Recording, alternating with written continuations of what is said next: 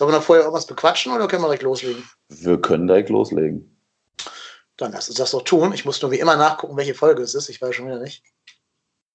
66, Mensch, die magische Zahl. Okay. Oh, ein doppelter Matthias Lehmann. Ja, genau.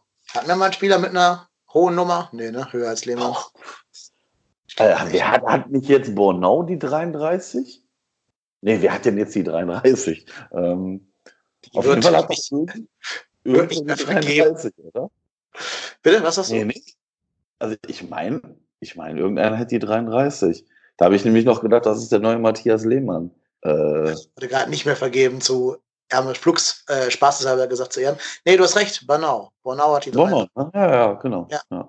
Skiri ja. die 28, Modest die 27. Wir haben nur so hohe Zahlen in der Mannschaft. Drexler die 24, ja. Gott 15, Schaub 13, Kingsley Esibue 19. Das stimmt. Der Trend geht zu den man, hohen Zahlen. Ja, daran sieht man, dass wir gut durchrotiert haben, ne? dass die ganzen von vorher nicht mehr spielen von letzter Saison, die allen Nummern haben.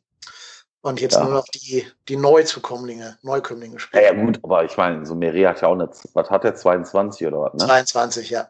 Ja, ja, ja, gut. Ich glaube, das sagt ja nicht, das sagt ja, also ich sag mal, das ist ja nicht wie bei, weiß ich nicht, äh, FIFA, wenn du da irgendwie jemanden dazu holst, dass der die nächst, äh, nächst höhere Nummer kriegt. Bei FIFA irgendwie auf der Playstation oder so. Dass er, äh, ja, aber so durch diese typischen, so 6 und 9 spielen alle nicht bei uns, ne? Höger und, und ähm, Terodde. Ja. Sitzen alle auf ja. der Bank. Ja. Die höchste Nummer hat übrigens Matthias äh, Bader mit der 35. Ah ja, stimmt, der war ja sogar im Kader. Oh, Ja, stimmt. Ja. ja. Falls sich Hector mal verletzt, brauchst du ja irgendeinen, der hinten spielen kann. Ja, das stimmt schon. Ja, wobei, wobei, ich mir das lege, dass Bader ja letztes Jahr so weit von der ersten Mannschaft weg war, wie, keine Ahnung, wer, wie gar kein anderer. Und auf einmal jetzt äh, teilweise wirklich zum Kader gehört, äh, verwundert mich ein bisschen. Also verwundert mich jetzt nicht, aber äh, ja, ja, gut. Schmitz, Schmitz war nicht dabei, ne? Den haben sie rausgeschmissen dafür, stattdessen. Ja. Ist auf jeden Fall schon mal einen Schritt weiter nach vorne gekommen. Ja, gut. Ja, aber ich glaube, ich glaube, äh, dass äh, selbst wenn sich Hector verletzt hätte, hätte man wahrscheinlich Mire gebracht, irgendeinen nach hm. außen geschoben. Äh, ich glaube, Hast du ja gesehen, hast ja in Freiburg gesehen, als Esi Boe nicht mehr spielen ja, konnte. Genau, richtig, genau. genau, genau. Ja, ja. Naja, ich finde es ganz spannend, dass in. Das hebe ich ich mir für die für On Air auf. Ähm, ich mache mal die Anmoderation. Ja, mach mal.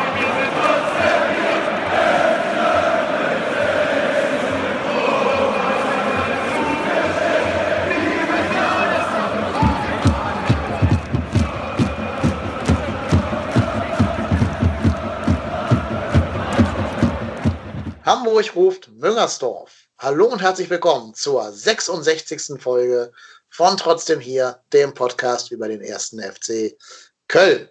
Und wie mein heutiger Gast gerade schon ähm, so geistreich bemerkt hat, Folge 66, der doppelte Matthias Lehmann. Moin, Marco. Ja, moin. Ja, genau. Doppelte Matthias Lehmann oder doppelte Sebastian Borneau oder Lehmann und Borneau zusammen sozusagen. Witzigerweise ist 6,6 auch die Note von Sebastian Bornau bei Sofascores. Also es kommt alles zusammen sozusagen. Ja, genau. Naja, aber ähm, ich habe dich schon wieder eingeladen, weil es natürlich nicht immer nur eine große Freude ist, wenn du da bist, sondern auch, weil du auf der Mitgliederversammlung warst und uns davon nachher ein paar Insider-Informationen ähm, zum Besten geben kannst. Ja. Aber erstmal wollen wir zusammen über, über das Spiel gegen unseren, ja, ich möchte sagen, Erzrivalen sprechen, die Elf vom Niederrhein, der Name hier nicht ausgesprochen werden soll, ja, gegen den VfL Merda. Mhm. Vielleicht erstmal ganz ähm, allgemein. Findest du, dass der Sieg von denen verdient ist? Ja, also ich sag mal so, wir hätten uns ja in der ersten Halbzeit nicht beschweren dürfen, wenn es da nicht nur mit einem 0-1 in die Pause geht. Ähm, ich fand die erste Halbzeit nicht überragend. Ich glaube, der Sieg geht schon in Ordnung. In Summe geht der in Ordnung. Ich fand jetzt aber auch Gladbach nicht über 90 Minuten so spielerisch dominant, wie es dann von anderen gemacht wird. Also, wie gesagt, ich glaube, jede Mannschaft hatte so sehr, sehr viele Chancen. Die Gladbacher ein paar bessere mehr, haben dann auch nur ein Tor daraus gemacht.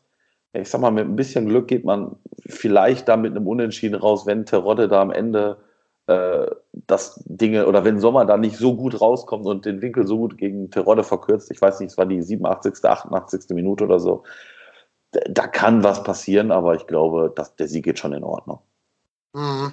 Ja, was man natürlich gesehen hat, die haben sich von unserem Pressing halt überhaupt nicht beeindrucken lassen. Ne? Also die haben im Mittelfeld einfach Spieler, denen ist das wurscht, ob die gepresst werden oder nicht. Ja. Die haben da zum Beispiel den, also von mir wirklich sehr geschätzten Dennis Zakaria.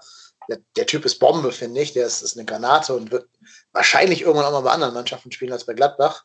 Jetzt habe ich sie doch ausgesprochen. Ähm, Christoph Kramer ist jetzt auch nicht der Spieler, der beim Pressing irgendwie die Segel streicht. Und Florian Neuhaus. Damit haben wir halt gesehen, wir uns schwer, auch weil die natürlich eine ganz krasse Körperlichkeit damit reinbringen ähm, wo wir gemerkt haben, da sind unsere Jungs noch nicht in der Lage, da auch körperlich gegenzuhalten. Ne? Also mein Eindruck war, wir haben mit so einer Art schiefen Raute gespielt, war, fand ich ein bisschen komisch. Äh, Skiri hat vor Verstrate gespielt am Anfang. Vielleicht war der Plan, dass der auf Zakaria pressen soll. Ähm, weiß ich nicht genau, was da der, der taktische Plan war. Hat aber alles nicht funktioniert. Ne? Also die ersten fünf Minuten waren noch ganz okay. Und dann hast du gemerkt, dass Gladbach das Spiel einfach an sich gerissen hat. Ja, ja, man muss ganz ehrlich sagen, die Gladbach haben das auch schon, muss man ja fairerweise sagen, das haben sie gut gemacht. Ähm, man hat immer wieder gesehen, dass dann Ansätze beim FC da waren, aber die waren halt einfach, da war der Ball dann wieder sofort weg.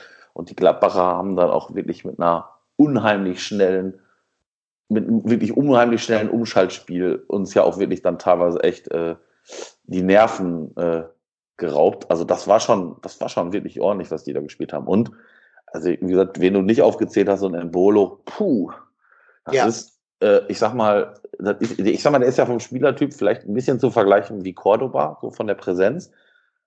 Ach, wie der da vor dem 1-0 den Skiri, der ja jetzt auch kein Kind von Traurigkeit und jetzt auch nicht der allerschlechteste Fußballer ist, den da so stehen lässt. Das sah so ein bisschen aus wie, wie Skiri in Freiburg, wo der, wo der Gegner einfach nicht, nicht zum Faulen kommt und so sah es bei Skiri auch aus. Der, der Embolo zieht an dem vorbei. Skiri versucht irgendwie zweimal nachzusetzen, kommt nicht dran. Ja, und dann ist das so ein komisches Murmelding, was dann, was dann dem Player vor die Füße fällt. Ja, gut, das ist natürlich ärgerlich gewesen. Ja, da werden wir nochmal gleich genauer drauf gucken und vor allem auch über die Rolle von Easy Boe reden müssen. Ich fand vor allen Dingen, also wie du schon gesagt hast, Embolo, ähm, ja, ein bisschen Man of the Match, würde ich fast sagen. Auch vielleicht neben Zakaria. Ähm, war auch ein genialer Schachzug von Marco Rose, ihn auf die 10 zu stellen und nicht mehr außen auf die Flügel. Da wird er vielleicht auch ein bisschen seltener gefault und wird weniger oft so im Vollsprint umgesetzt, dass er vielleicht auch ein bisschen weniger oft verletzt ist, was ich eben hoffen möchte für ihn. Ähm, ja, aber was ich bezeichnend fand, ist, wie unsere sogenannten Leader, also vor allen Dingen Westrate, was die da für ein Fehlpass, Fehlpass-Festival hingelegt haben. Und auch schon am Anfang, also schon bevor der Druck der Gladbacher hoch wurde, fand ich Verstrate sehr fahrig und sehr unkonzentriert in dem Spiel, was mich von sehr überrascht hat, weil ich von dem gar nicht gewohnt bin, dass der irgendwie so dermaßen dem Gegner die Bälle in die Füße spielt. Ja, das stimmt, das stimmt. Also ich fand auch, ich fand auch Skiri jetzt nicht in dem Spiel im Vergleich zu den anderen jetzt, das war, glaube ich, eins seiner schlechteren Spiele. Ich muss auch ganz ehrlich sagen, bis auf Horn war da jetzt auch nicht einer dabei, den ich da jetzt massiv rausnehmen würde, wobei ich Bono wirklich wieder ganz gut fand. Der hat sich da in die eine oder andere Aktion reingeschmissen, aber wie gesagt, auch jetzt nichts wirklich Überragendes. Also gesagt, Horn, das war wirklich ordentlich, aber halt auch nicht mehr. Und ansonsten, ich glaube, war das, war das nicht der Oberhit. Also was mir so ein bisschen gefehlt hat, war so auch ein bisschen dieses, dieses Derby-Feuer ich meine, du hast während der ganzen Woche von so vielen Spielern gehört, oh, das ist das Derby und hier geht's um was. Und dann siehst du bei Instagram und sonst wo, ja, wir sind heiß und wir sind heiß. Boah, puh, weiß ich nicht, habe ich nicht immer so gesehen. Also klar waren die motiviert und klar ist dann so, so ein frühes Gegentor wahrscheinlich auch Gift für das Spiel. Aber ich sag mal, bis auf die, den Anfang der zweiten Halbzeit, wo wir uns dann ja wirklich doch durchaus auch ein bisschen besser festgesetzt haben, auch mit der Gladbach-Hälfte, war, war mir das einfach ein bisschen zu wenig. Mhm. Ja, kann ich nur unterschreiben. Ähm, zu Bornau gibt es eine ganz spannende Statistik. Hat vier Tacklings versucht und alle vier Tacklings sind leider gescheitert. Natürlich für den Innenverteidiger schon eine äh, schlechte Bilanz. Da hat sogar in der Tat Raphael Zichos noch ein, ähm, eine bessere Bilanz dagegen. Und den fand ich auch tatsächlich von den beiden den stabileren. Auch weil Bornau, ja, das sieht bei dem ja immer so ein bisschen ungestüm aus. Ja. Und wenn es klappt, ist es natürlich Weltklasse. Und wenn nicht, sieht das ein bisschen doof aus, so wie in einigen Aktionen gegen Plea jetzt am Wochenende. Oder auch gegen Tyram. Und was ich auch finde, ähm, Louis Schaub hat gespielt, das war gut, sinnvoll. Der hatte ein paar Mal so Ideen, wo ich dachte, ja, coole Idee, wo nur leider keiner seiner Mitspieler darauf reagiert hat. Mhm. Also kam ja. so ein schöner Pass irgendwie statt links dann rechts am Innenverteidiger vorbei, aber da hat Isiboe gar nicht mit gerechnet und guckt dann doof in die, aus der Wäsche, weil er den Ball nicht mehr kriegen kann. Da habe ich mir gedacht, ja, wenn da einer ein bisschen mitgedacht hätte, hätten wir da richtig Chancen kreieren können. Und da hätte man dann Schaub auch viel besser äh, einbinden können. Aber so war es halt von allen dann ein sehr unglücklicher Auftritt. Ja, das ist richtig. Ja, wobei, also ich meine, wie gesagt, wir haben jetzt hier nicht gegen Westenbergs Greuth gespielt oder keine Ahnung, gegen irgendeinen Gegner, wo man sagen kann, oh, den musste, den musste schlagen. Die Gladbacher, auch wenn man das, auch wenn das wirklich schwer fällt, sind nominell halt einfach nochmal zwei Kategorien in viel, auf vielen Positionen einfach besser besetzt. Und das hat man dann einfach auch gesehen. Also ich, da muss man dann einfach auch sagen, okay, das ist halt so ein Spiel, da kann man vielleicht Punkte mitnehmen, wenn es richtig gut läuft. Und wenn es halt nicht gut läuft, dann verlierst du auch mal so ein Spiel. Und wie gesagt, wir haben 0-1 verloren. Also wie gesagt, wir haben jetzt hier nicht 5-0 oder keine Ahnung was verloren oder 4-0 oder 4-1. Wie gesagt, mit ein bisschen Glück holt man vielleicht einen Punkt, aber wie gesagt, wir hätten uns als auch nicht beschweren dürfen, wenn es hier 2-0, 3-0 für Gladbach äh, ausgegangen wäre, weil die Chancen der Gladbacher waren dann in Summe besser und auch qualitativ einfach deutlich besser. Ja, total. Also ich sag mal so, was Gladbach eben noch zu einer Spitzenmannschaft fehlt, ist, die müssen den Sack in der ersten Halbzeit zumachen. Die müssen da zwei, wenn es doof läuft, 3-0 führen und dann können die das Ding ganz entspannt runterspielen. So haben sie es halt selber offen gelassen. So haben sie halt Terodde die Chance gegeben, da am Ende erst mit seinem Kopfball und dann mit dem Stocherball noch irgendwie einen reinzuwursteln. Oder auch äh, Cordoba mit seinem Direktschuss ja, das ist das, was sich Gladbach wahrscheinlich irgendwie auf die To-Do-List schreiben muss. Chancenverwertung. Ja. Ja, ja, auf jeden Fall. Das stimmt. Das, ähm, ich meine, ich glaube, wir haben ja zwei oder was war ich zweimal auf der Linie retten müssen. Einmal Easy und wer war das zweite? Ich weiß es gar nicht. Das zweite weiß ich jetzt gar nicht mehr. Ich kann mich nur an Easy erinnern. War das? Nee. Ja, na, auf jeden Fall die Gladbacher, die Chancen waren einfach bei Gladbach, oder, oder dieser, dieser, der Schuss vor dem 1-0 von Zakaria an die Latte. Hui. Uh. Ja. Mhm. Also, der war auch für mich so ein bisschen der Wendepunkt, dieser Schuss. Ja. Also da ist das Spiel endgültig Richtung Gladbach gekippt, finde ich. Ja, ja, genau. Und das war, der war schon, der war schon sehr satt. Und wie gesagt, da wäre Horn im Leben nicht drangekommen. Oder ist ja auch nicht drangekommen. Ja. Und wenn der sich ein bisschen mehr nach unten neigt, steht es da schon 01. Ähm, das war schon ein Ausrufezeichen. Und das fehlt mir auch bei uns so ein bisschen. Ich meine, also wenn, wenn dann Schüsse aus der zweiten Reihe kommen, sind das Schüsse, ah, ich sag mal, die jeder von uns beiden wahrscheinlich sogar noch hält. Also wo, wo jetzt kein Schweizer Nationaltorhüter im Tor stehen muss für. Also weiß ich nicht, in der ersten Halbzeit war es ja, hat ja Skiri mir irgendwie aus der zweiten Reihe abgezogen war da so ein Ball, der tippt dann im 16er dreimal auf. Das ist dann schon ein Zeichen, wo man denkt, okay, so stramm ist der Schuss jetzt nicht mehr. Und ähm, ja, das war hm, in Summe vielleicht für einen Punktgewinn einfach am, am, Ende des Tages einfach zu wenig. Ja, ähm, Niederlage fand ich, also war im Prinzip ja einkalkuliert. Wenn man das Startprogramm angeschaut hat, haben wir alle gesagt, wir sind happy, wenn wir mit vier Punkten rausgehen. Das ist noch möglich, wenn wir gegen die Bayern irgendwie einen Sahnetag erwischen sollten. Aber ich denke mal, es kommen andere Gegner. Was mich halt ein bisschen, ja, wieder an so vergessen geglaubte Zeiten erinnert hat, ist wieder diese Nervosität und dieses nicht dagegenhalten, dieses sich nicht aufbäumen, gerade in der ersten Halbzeit. Da habe ich halt gedacht, mit Kerlen wie Skiri oder Verstrate, wenn man da einen Schritt weiter. Aber die hatten leider, wie wir schon gesagt haben, alle einen sehr gebrauchten Tag. Und dazu kam, finde ich, dass auch Easy Bue sehr schwach war. Also ich fand ja. das ein schlechtes Spiel im Kölner Trikot jetzt. Gegen Freiburg war er ein bisschen angeschlagen, das zähle ich mal jetzt nicht, aber von denen, die er so über 90 Minuten gemacht hat, auch in der Vorbereitung, fand ich das Gladbach-Spiel mit Abstand das schlechteste. Ja, das auf jeden Fall. Also das ist, das fiel schon im Vergleich zu anderen natürlich deutlich ab, ja, stimmt. Also auch nach, nach vorne, so wie auch nach hinten, war das ja, einfach anfällig für Fehler. Und ähm, wie gesagt, ich, ich, ja, ich glaube einfach, da darf man jetzt auch den Stab nicht über dem Jungen brechen. Da muss man einfach jetzt dem auch mal zugestehen, dass die Leute auch vielleicht mal nicht jedes Spiel performen. Und ähm, ja, das, was, was mich dann so ein bisschen, was mich dann so ein bisschen vor die Frage stellt, ob wir auf der Bank dann in Summe nicht zu wenig haben.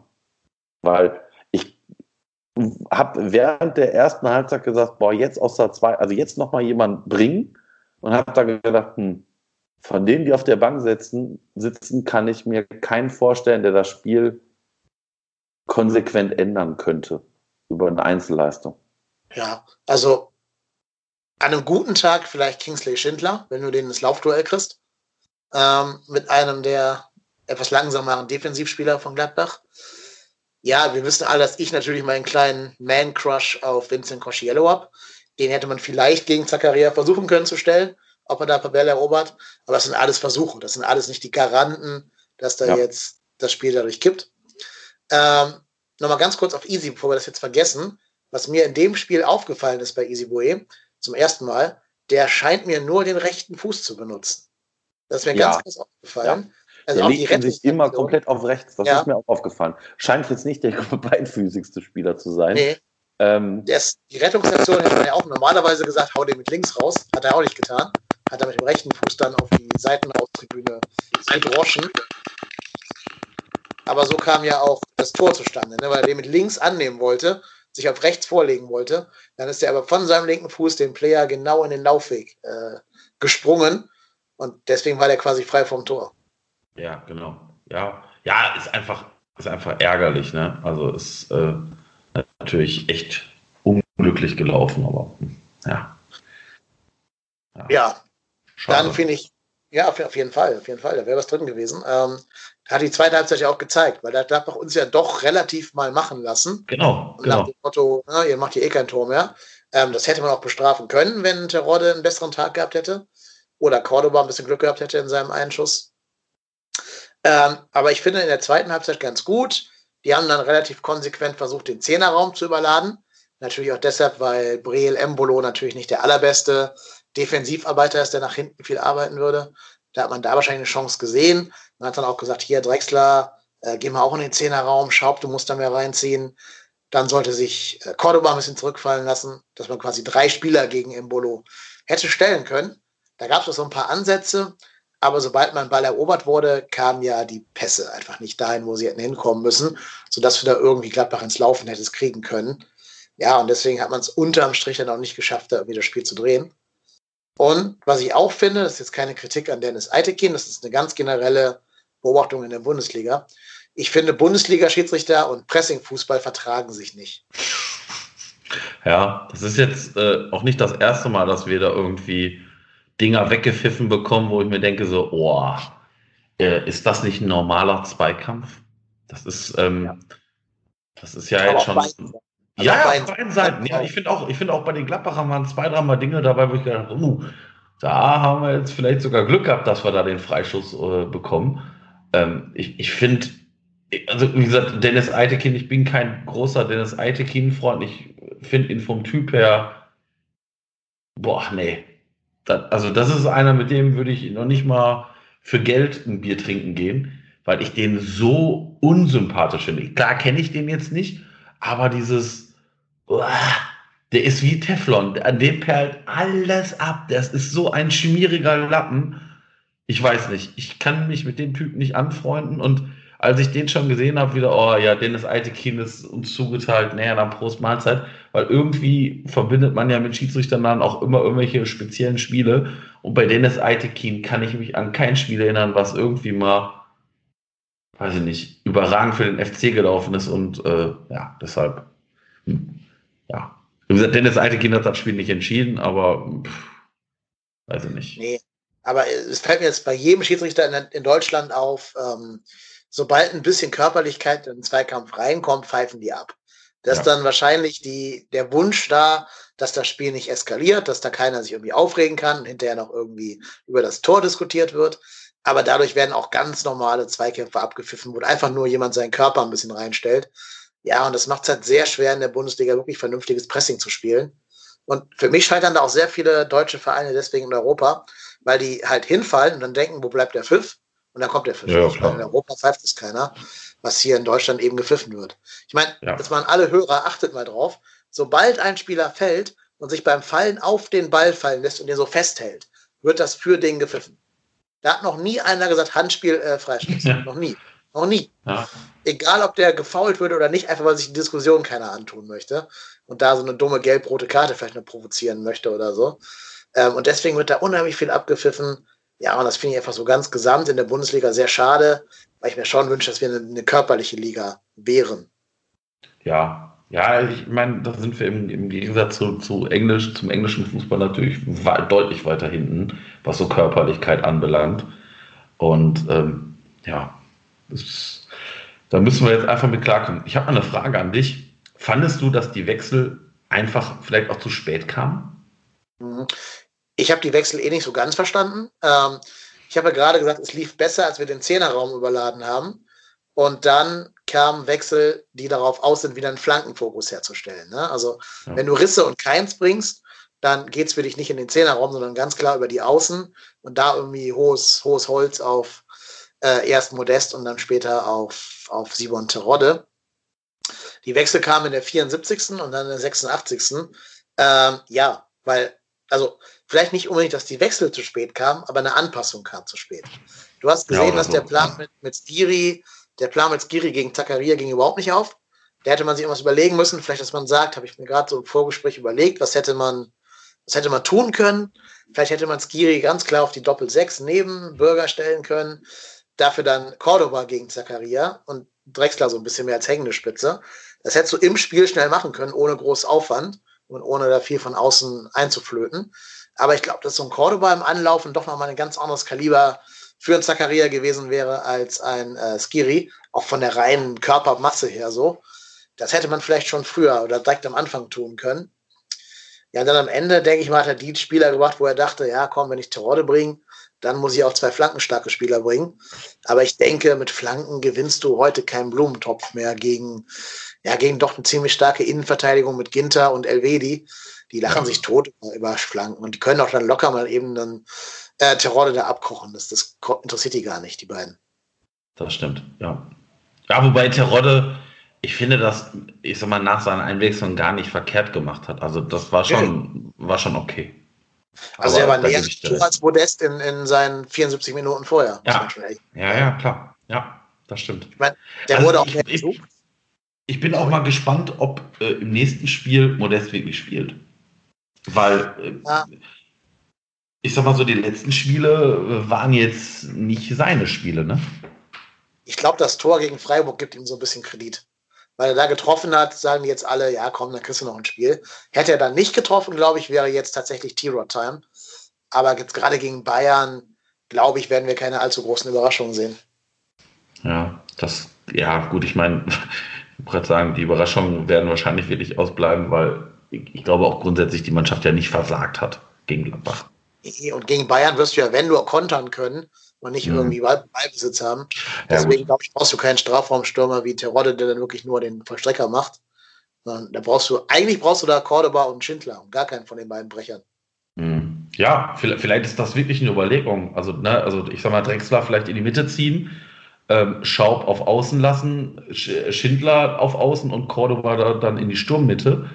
Das wäre vielleicht wirklich eine Option. Also dann weg von diesem, ja, ich meine, gut, die Frage ist ja auch, ich meine, das eine ist ja, wie es, ich sag mal, schematisch auf dem, auf dem Tableau oder auf dem Spielfeld einfach sich verschiebt, ähm, ist ja dann auch eine andere Sache, ne? Also. Ja, klar. Meine, bei den Bayern weiß ja auch nie. Irgendwie, die tun ja gerade das, was nötig ist, habe ich gerade so den Eindruck. Ne? Also, ich weiß immer noch nicht, was ich von, von Kovac als Coach halten soll. Ob der in der Lage ist, eine andere Mannschaft auszucoachen oder nicht. Ich weiß es bis heute nicht. Die haben natürlich, mhm. also bei der ganzen Kritik an Salihamidzic, wenn du dir die Mannschaft mal anguckst von den Bayern, die ist schon brachial gut. Ne? Die haben da auch oh. den Lukas Hernandez, die haben Thiago und Kimmich auf der Doppelsechs. Ähm, Coutinho hat nicht mehr gespielt jetzt von der Startelf her gegen ähm, hier gegen, sag schon, Leipzig, Leipzig genau. Und dann haben die als, als Einwechselspieler immer noch ein Tolisso, eben Coutinho, Perisic, Davis, ist schon gut. Also Da kannst du dem eigentlich keine Vorwürfe machen, dem Herrn Brazzo. Außer dass er halt irgendwie das mit Sané so ein bisschen verschlafen hat. Ja, aber also im Normalfall werden die natürlich dieses Spiel relativ hoch gegen uns gewinnen. Wenn du halt eine Chance hast, dann musst du wahrscheinlich irgendeinen taktischen Megakniff ausholen, mit dem Kovac nicht retten, äh, reagieren kann. So wie Leipzig in der zweiten Halbzeit dann, als Nagelsmann umgestellt hat auf ein äh, 4-4-2. Ja, aber ich glaube, da reicht dann die individuelle Qualität dann doch nicht aus, um die Bayern auf dem falschen Fuß zu erwischen. Ja, ich glaube auch, äh, ich glaube auch der Punkt, also der, der Punktverlust der Bayern, muss man ja fairerweise sagen, ich glaube, der äh, führt jetzt auch nicht dazu, dass äh, wir da jetzt ähm, wahrscheinlich mit äh, einem. Wo, wobei, die spielen ja jetzt in der Woche Champions League, ne? Also ich ja. meine, das kann uns natürlich auch schon ein bisschen wieder in die Karten spielen. Ähm, aber ich glaube einfach, der Kader der Bayern ist so individuell stark, dass wahrscheinlich bei uns einiges sehr, sehr gut laufen muss und bei den Bayern vieles ganz, ganz schlecht laufen muss, dass wir da wahrscheinlich einen Punkt mitbekommen. Ja, ich glaube auch. Also wenn, wenn es da einen Punkt gibt, dann weil Bayern sich selber irgendwie im Weg steht. Und nicht, ja. weil wir da jetzt den, den großen, ja, wer weiß, vielleicht tue ich den vollkommen Unrecht den Kölnern und vielleicht fackeln die doch irgendeine sensationelle Leistung ab. Aber ich gehe davon aus, dass selbst mit Champions League Spielen im Rücken die Bayern so viel Tiefe im Kader haben, dass die mal eben locker rotieren können. Und dann spielt er eben gegen uns ein Martinez, ein Tolisso und ein Perisic. Das wird vermutlich Ja, das wird immer noch reichen, das ist richtig, ja. Aber ich bin mal gespannt, ob wir das schaffen, unser Pressing gegen die zumindest 90 Minuten lang auf den Platz zu kriegen. Da bin ich mal gespannt. Das haben wir es jetzt noch nie 90 Minuten geschafft. Und ich glaube, wenn du eine Chance gegen die haben willst, dann musst du die pressen, pressen, pressen und halt eben hoffen, dass im Mittelfeld vielleicht äh, Tolisso spielt, der dann nicht ganz so im Rhythmus drin ist, wie vielleicht Thiago und Kimmich. Das wäre vielleicht so die einzige Chance, ne? wenn du es schaffst, dein mhm. Pressing richtig konsequent über vielleicht 70 Minuten aufzuziehen und vorne einen Sahnetag hast, wo Cordoba und Modest aus zwei Chancen drei Tore machen. Vielleicht. So, dann könnte vielleicht ja. aber rumkommen. Das ist richtig. Ja, wird, wird, wird ganz, ganz schwer. Also ich glaube, äh, da, da muss einiges richtig laufen und äh, ja. ja. Was, was du, glaube ich, nicht tun solltest, ist gegen die Bayern den Bus zu parken. Ich glaub, nee, wenn nee. Wenn, wenn, du denen den Platz gibst, dann äh, nehmen die dich auseinander. Das glaube ich auch. Also wenn die, wenn die, wenn die sich dann so in so einen Rausch reinspielen, dann äh, kannst du dich warm anziehen. Das glaube ich auch. Genau, deswegen, wenn, wenn irgendeine ähm, Taktik zum Erfolg führt, dann auf jeden Fall die Pressing-Taktik. Deswegen würde ich mich freuen, einfach mal auch jetzt so als Schritt, als Mannschaft einen Schritt weiter zu machen und das Pressing mal durchgehend auf den Platz zu kriegen. Das wäre schon mal ein großer Schritt, egal was das Ergebnis nachher aussagt. Ja, das stimmt. Genau. Gut, dann müssen wir noch einmal ganz kurz so eine Nebengeschichte vom äh, Spiel gegen Gladbach aufgreifen. Ich will noch einmal sagen, was, was für ein Vollpfosten man sein muss, um Böller in die Fotografen reinzuwerfen.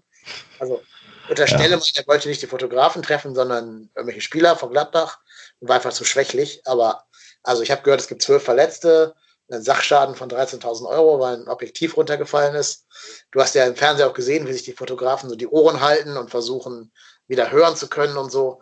Also wie behämmert muss man sein, um sowas zu tun? Ey? Wie, wie bescheuert muss man sein?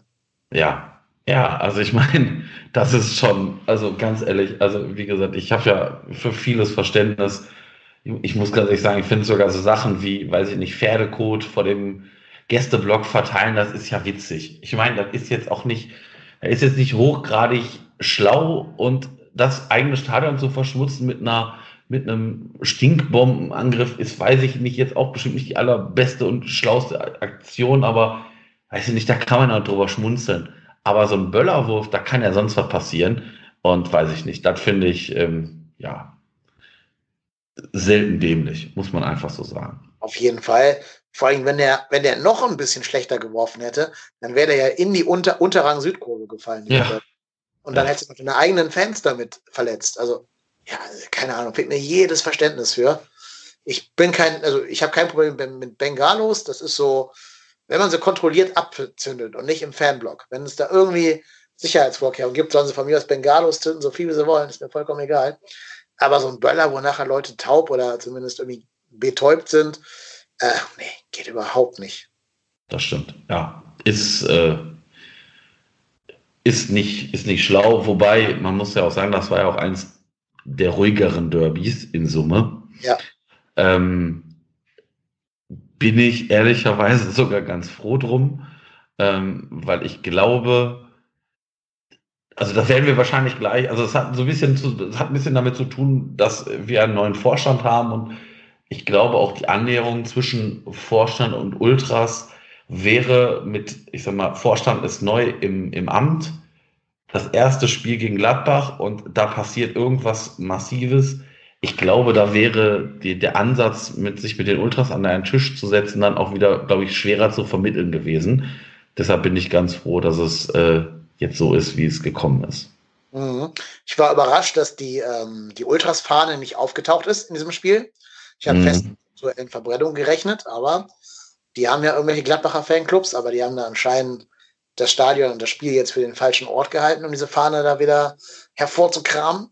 Also keine Ahnung, was da los ist. Ja, und von Kölner Seite natürlich das zum einen, dass der neue Vorstand eben jetzt da ist.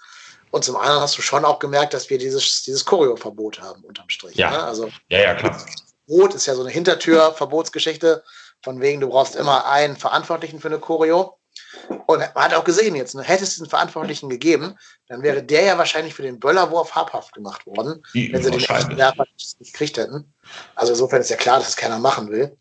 Aber das ist dann schon das, wo ich den neuen Vorstand auch ja, das ins, ins Aufgabenheft schreiben möchte, dass er da nochmal sich hinsetzt mit den Ultras und sich auch denkt, kann das sein, dass wir ein Derby haben, ohne eine Choreo der eigenen Kölner Fans? Das geht doch gar ja. nicht.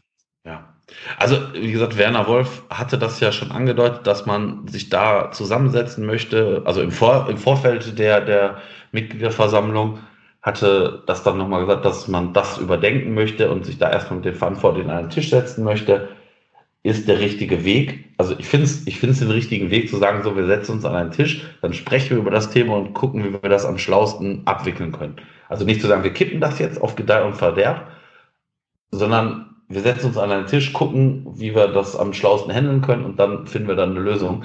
Und ich hoffe, dass man da irgendeine Lösung findet, dass man von diesem, ich sag mal, wirklich komischen Konstrukt runterkommt, weil, wie gesagt, ich würde auch nichts unterschreiben für irgendwen, den ich nicht kontrollieren kann, weil, wie gesagt, das, ist ja, das ist ja, da stehen ja ein paar mehr Leute und ähm, ich glaube nicht, dass selbst die, ich sag mal, die, die Leute, die da im Blog äh, die, die Fahne hochhalten und ich sage mal auch durchaus in Anführungsstrichen Macht haben, alle Leute manipulieren können. Und wie gesagt, wenn du, du musst ja nur irgendeinen Deppen dabei haben, der, der zündet so einen Bengalo an, schmeißt den, es wird irgendjemand getroffen und dann zahlst du da dein Leben lang für irgendeinen Deppen. Nee, das würde ich auch nicht machen. Also das kann ich jeden verstehen, der sagt, nö, hör mal, dann gibt es jetzt keine Choreos mehr. Das ist natürlich sehr, sehr schade. Ja, ist natürlich machtpolitisch gesehen fast schon clever, dieser Move, ne, wenn man Choreos aus dem Stadion raushaben möchte, ohne sie verbieten zu müssen. Also so machiavellistisch kann man da sogar den Hut vorziehen vor dem ehemaligen Vorstand. Ja, aber, aber ich glaube, sie wollten ja, ich sage, ich sag, glaube ich, ich glaube nicht, dass äh, man grundsätzlich Choreos aus dem Stadion raushaben wollte. Ich glaube einfach, glaube einfach, dass man, ich sag mal, den, den Ultras einfach da den Zahn ziehen wollte. Also, ne, ich meine, das war ja, das war ja ganz, ich meine, die, die, ich sag mal, die Choreos, von wem, die machen ja nicht die FC-Fründe mal 97, äh, 98, von denen habe ich noch keine Choreo gesehen. Also, weiß ich nicht. Also, die Choreos werden de facto von den Ultras in mühevoller Kleinarbeit ausgearbeitet, in weiß ich nicht wie viel Stunden Arbeit und weiß nicht wie viel Knete da reinfließt. Und äh, ich meine, da, da, sagt ja keiner auch, was soll ich sagen, geh jetzt mal hier mit einer Büchse rum, sammel mal Geld und dann mache ich mal alleine hier eine Choreo. Ich meine, das ist ja auch ein Aufwand, der nicht zu unterschätzen ist. Mhm. Ja, ich glaube halt, es geht, ja, wie du gerade schon gesagt hast, es ging darum, gegenüber den Ultras, ähm, ja, die Muskeln spielen zu lassen, das zum ja. einen. Und zum anderen, glaube ich, denen wurden immer noch die Strafen einfach zu hoch. Also, es gab ja eine Phase, wo wir quasi jede zweite Woche irgendeine Strafe von der DFL bekommen haben, weil wir wieder irgendwie ja. irgendwo gezündelt haben. Das wollte man wahrscheinlich auch ein bisschen eindämmen dadurch. Nur wenn ich jetzt so zum Beispiel nach Frankfurt gucke, deren Europa League Kurios angucke oder so, dann fehlt mir da schon ein Stück Fußballkultur bei uns gerade im Moment. Ja, klar. Ja, sicher. Und, und ich glaube auch, dass es, ähm, ich sag mal, nicht nur die, die Fans sind, die, ich sag mal, ich sag mal, ultra nah ist jetzt äh, wahrscheinlich auch noch für viele zu hoch gegriffen, aber wahrscheinlich den Ultras nahestehen, den, den, die trifft das auch, aber ich glaube, das trifft ja auch, ich sag mal, den 0815-Fan, weil ich glaube, das, das, kann man, das kreiert, kreiert ja schon auch eine andere Atmosphäre, wenn da, wenn da die Spieler einlaufen und da ist eine coole Choreo, als wenn da halt nichts ist. Und ich meine, wir haben nicht so viele Spiele im Jahr im, im Heimstadion, die sich für sowas anbieten. Weil, ich sag mal, Gladbach, das ist schon das Spiel, das Derby. Ich meine, da können die Leverkusener äh, sich jetzt äh, wieder einreden, das ist ja für die auch ein Derby und mögen sie gerne, äh, mögen sie gerne denken. Aber das ist, oder Düsseldorf, da mögen diese auch gerne denken, dass das das super Derby ist gegen Köln, aber das ist ja für, für ganz, ganz, ganz, ganz, ganz viele Fans und auch nicht nur Fan und nicht nur Ultras, ist das kein Derby. Das ist ein Nachbarschaftsduell, das ist ein Reinduell, aber mehr dann auch wiederum nicht. Und ähm, das finde ich dann natürlich schade, dass ich sag mal, das Spiel des Jahres dann da ohne dementsprechende Rand, um, Randbescheinigung umgehen. Also das finde ich schon sehr schade, also muss ich ganz ehrlich sagen. Ich fand es überhaupt bemerkenswert still auf den Rängen. Ja. Also für, für ein Derby, da fand ich zum Beispiel gegen Dortmund die Stimmung viel besser im äh, ja. Müngersdorfer Stadion. Aber jetzt hier in einem Derby war echt wenig. Ja, ich fand auch, also ich, ähm, mich hat es auch gewundert. Ich weiß nicht, mit, ob das irgendeinen Hintergrund hat. Also ich hoffe nicht, aber äh, bin mal gespannt, wie jetzt so die, die nächsten Spiele werden. Ich meine, ich, ich meine, die Erwartungshaltung in so einem Spiel ist ja nicht, dass wir die mit 17-0 aus dem Stadion schießen. Ich meine, da muss man auch mal ganz offen und ehrlich sein, wir sind der Aufsteiger, also wir sind der Aufsteiger, auch wenn das von vielen, auch neutralen Fans nicht so gesehen wird. Also ich sag mal, in meinem Freundeskreis gibt es ja nicht nur noch nicht nur Köln-Fans, ich wohne ja im Ruhrgebiet, ähm, hier ist ja, ich sag mal, alles vertreten und wenn man mit denen dann mal spricht und sagst du, ja, na, was erwartest du im Spiel gegen Gladbach? Sag ich, ja, mal gucken. Also ich erwarte da jetzt nicht ein, nicht ein Feuerwerk und kein Sieg. Ich hoffe natürlich auf einen Sieg oder Punkt, aber rein theoretisch äh, ist, denke ich schon, dass Gladbach das vom normalen Standpunkt her gewinnen sollte, müsste, könnte. Und ähm, dann sage ich, ja, aber wieso denn? Ja, weil wir Aufsteiger sind ja, ihr seid ja nicht ein normaler Aussteiger. Doch, klar, klar. Ich meine, wir sind ja nicht vor, vor zwei Jahren ohne Grund abgestiegen und mit Pauken und Trompeten. Und ich glaube, da muss man dann auch mal ganz so offen und ehrlich sein, unser Kader ist für die erste Liga gut, aber das ist ja jetzt kein, kein Kader, mit dem wir im Normalfall unter die Top 7 oder 8 kommen. Das passiert halt nicht im Normalfall. Und ich unser normales Habitat sollte jetzt so irgendwas zwischen, wenn es gut läuft, 10, 11 bis vielleicht 14, 15 sein. Also ne, Plätze 10 bis 15, also 10 bis 15 ungefähr. Also ich hoffe, dass wir mit dem Abstieg nichts zu tun haben. Und also zumindest hoffentlich relativ früh nicht mehr. Aber das wird, das wird eine heikle Kiste, weil ich meine, äh, die Teams, die wir da jetzt alle so unten reinrechnen, Düsseldorf, die ich jetzt vor der Saison nicht so stark gesehen habe, die haben jetzt schon vier Punkte. Union Berlin, die haben vier Punkte, Augsburg, die haben vier Punkte, Mainz, die haben drei Punkte. Gut, Paderborn, die haben einen Punkt und Hertha, die ich bedeutend stärker eingeschätzt habe, die haben auch nur einen Punkt, aber das, das geht ja so schnell, dass man da auch mal, also ich meine, mit einem Sieg hätten wir jetzt auf Platz neun oder zehn gestanden oder elf. Also das ist ja wirklich, da macht man ja jetzt noch ganz große Sprünge, aber da müssen wir jetzt einfach aufpassen, dass wir jetzt unsere Punkte holen und dann verhältnismäßig früh vielleicht die Klasse sichern und dann gucken, wie wir dann noch, weil ich meine, das, das gibt ja auch Planungssicherheit fürs nächste Jahr. Ich meine, je früher ich den, den Klassenerhalt safe habe, desto eher kann ja auch ich meine Planung abschließen, weil die Plan es ist ja nicht mehr so, dass die Planungen irgendwie dann äh, irgendwie in die Wege geleitet werden, wenn feststeht, okay, wir haben jetzt den 31. Spieltag, wir können nicht mehr absteigen, dann fängt ja nicht Armin Fee erst an, äh, loszulaufen und irgendwelche Spieler äh, zu scouten oder anzusprechen. Also ich denke, das ist ja immer so. Das fängt schon irgendwie im Winter an. Da werden dann die ersten Gespräche geführt und dann, ich sag mal, im, im Laufe dann finalisiert und äh, gehen dann irgendwann unter Dach und Fach, wenn dann die Saison klar ist. Aber ich sag mal, wenn ich natürlich Gespräche führe und ich bin 18. und habe sieben Punkte, dann finden die Gespräche bestimmt auf einem anderen Niveau statt, als wenn ich, weiß ich nicht, Zwölfter bin und habe sieben Punkte Vorsprung auf dem Nicht-Abstiegsplatz. Da in der Hinsicht bin ich ganz froh, dass Paderborn uns den Gefallen tut, weiterhin immer offensiv zu spielen, auch wenn sie schon 3-0 hinten liegen. Weil ich glaube, am Ende könnte das Torverhältnis sogar noch entscheidend werden. Also in einer engen Liga, wo einige Mannschaften auf dem gleichen Niveau sind. Deswegen, also vielen Dank, Paderborn, macht ihr gut, bitte weiter so. Ja, aber du hast schon recht, ne? also Hertha da erwarte ich quasi in drei, vier Spieltagen, dass sie dann ähm, äh, hier Dardai zurückholen und dann auch wieder gewinnen werden. Ja. Also weiß man, kann alles in alle Richtungen gehen. Ich glaube aber, wir müssen jetzt gucken, dass wir das Bayern-Spiel irgendwie unbeschadet überstehen. Ja, und eigentlich beginnt unsere Saison ja dann erst so richtig, wie er überall zu hören ist. Ja, aber, das, aber, der sechste Spieltag ist äh, dann natürlich direkt gegen Hertha. Also ich meine, dann musst du natürlich schon punkten. Also ich meine, dann ist der Druck natürlich auch wieder ein ganz, ganz anderer. Und ähm, da musst du dann natürlich dann Gas geben. Aber den Druck hat Hertha ja auch. Also der ist ja beinahe. Ja, ja klar, der ist, der ist natürlich ähm, noch größer. Genau, wenn Hertha bis dahin nicht gewonnen haben sollte am nächsten Spieltag, haben die ja richtig großen Druck. Dann äh, haben die ja quasi den Start hingelegt, den wir vor zwei Jahren hingelegt haben in der Abstiegssaison. Und das wollen sich wahrscheinlich alle da ersparen, würde ich mir gut vorstellen können. Ähm, und die spielen, ja gut, die spielen jetzt zu Hause gegen Paderborn. Das heißt, da kann man schon erwarten, dass die bis dahin drei Punkte am Konto haben werden. Aber wer weiß, Paderborn ist eine giftige Mannschaft, die kann auch mal für die eine oder andere Überraschung ja. gut sein. Ja. Ja, und dann danach, die kommen halt zu uns danach. Ne? Also das sechste ja, das Heimspiel, ähm, auch das letzte Spiel am Samstag, am Sonntagabend um 18 Uhr. Das heißt, du weißt, wie die ganze Konkurrenz gespielt haben wird bis dahin. Ja, und dann musst du da einfach gewinnen, egal wie. Ja. Ja, ja, ich glaube, wahrscheinlich kann man die Tabelle sich so am 11., 12. Spieltag angucken und dann kann man wahrscheinlich so das erste feine Fazit ziehen und dann muss man einfach schauen, dass man da dann noch einigermaßen gut dabei ist und nicht irgendwie vielleicht sogar schon abgeschlagen ist. Ja, das ist unsere aller Hoffnung, aber also wenn du mit der Mannschaft absteigst und siehst, was dann da drin bleiben muss, zwangsläufig, ja. ich, da ist dann schon wieder der, der Geißbockfluch und äh, ist dann schon mit, mit irgendwelchen Naturgesetzen nicht mehr zu erklären.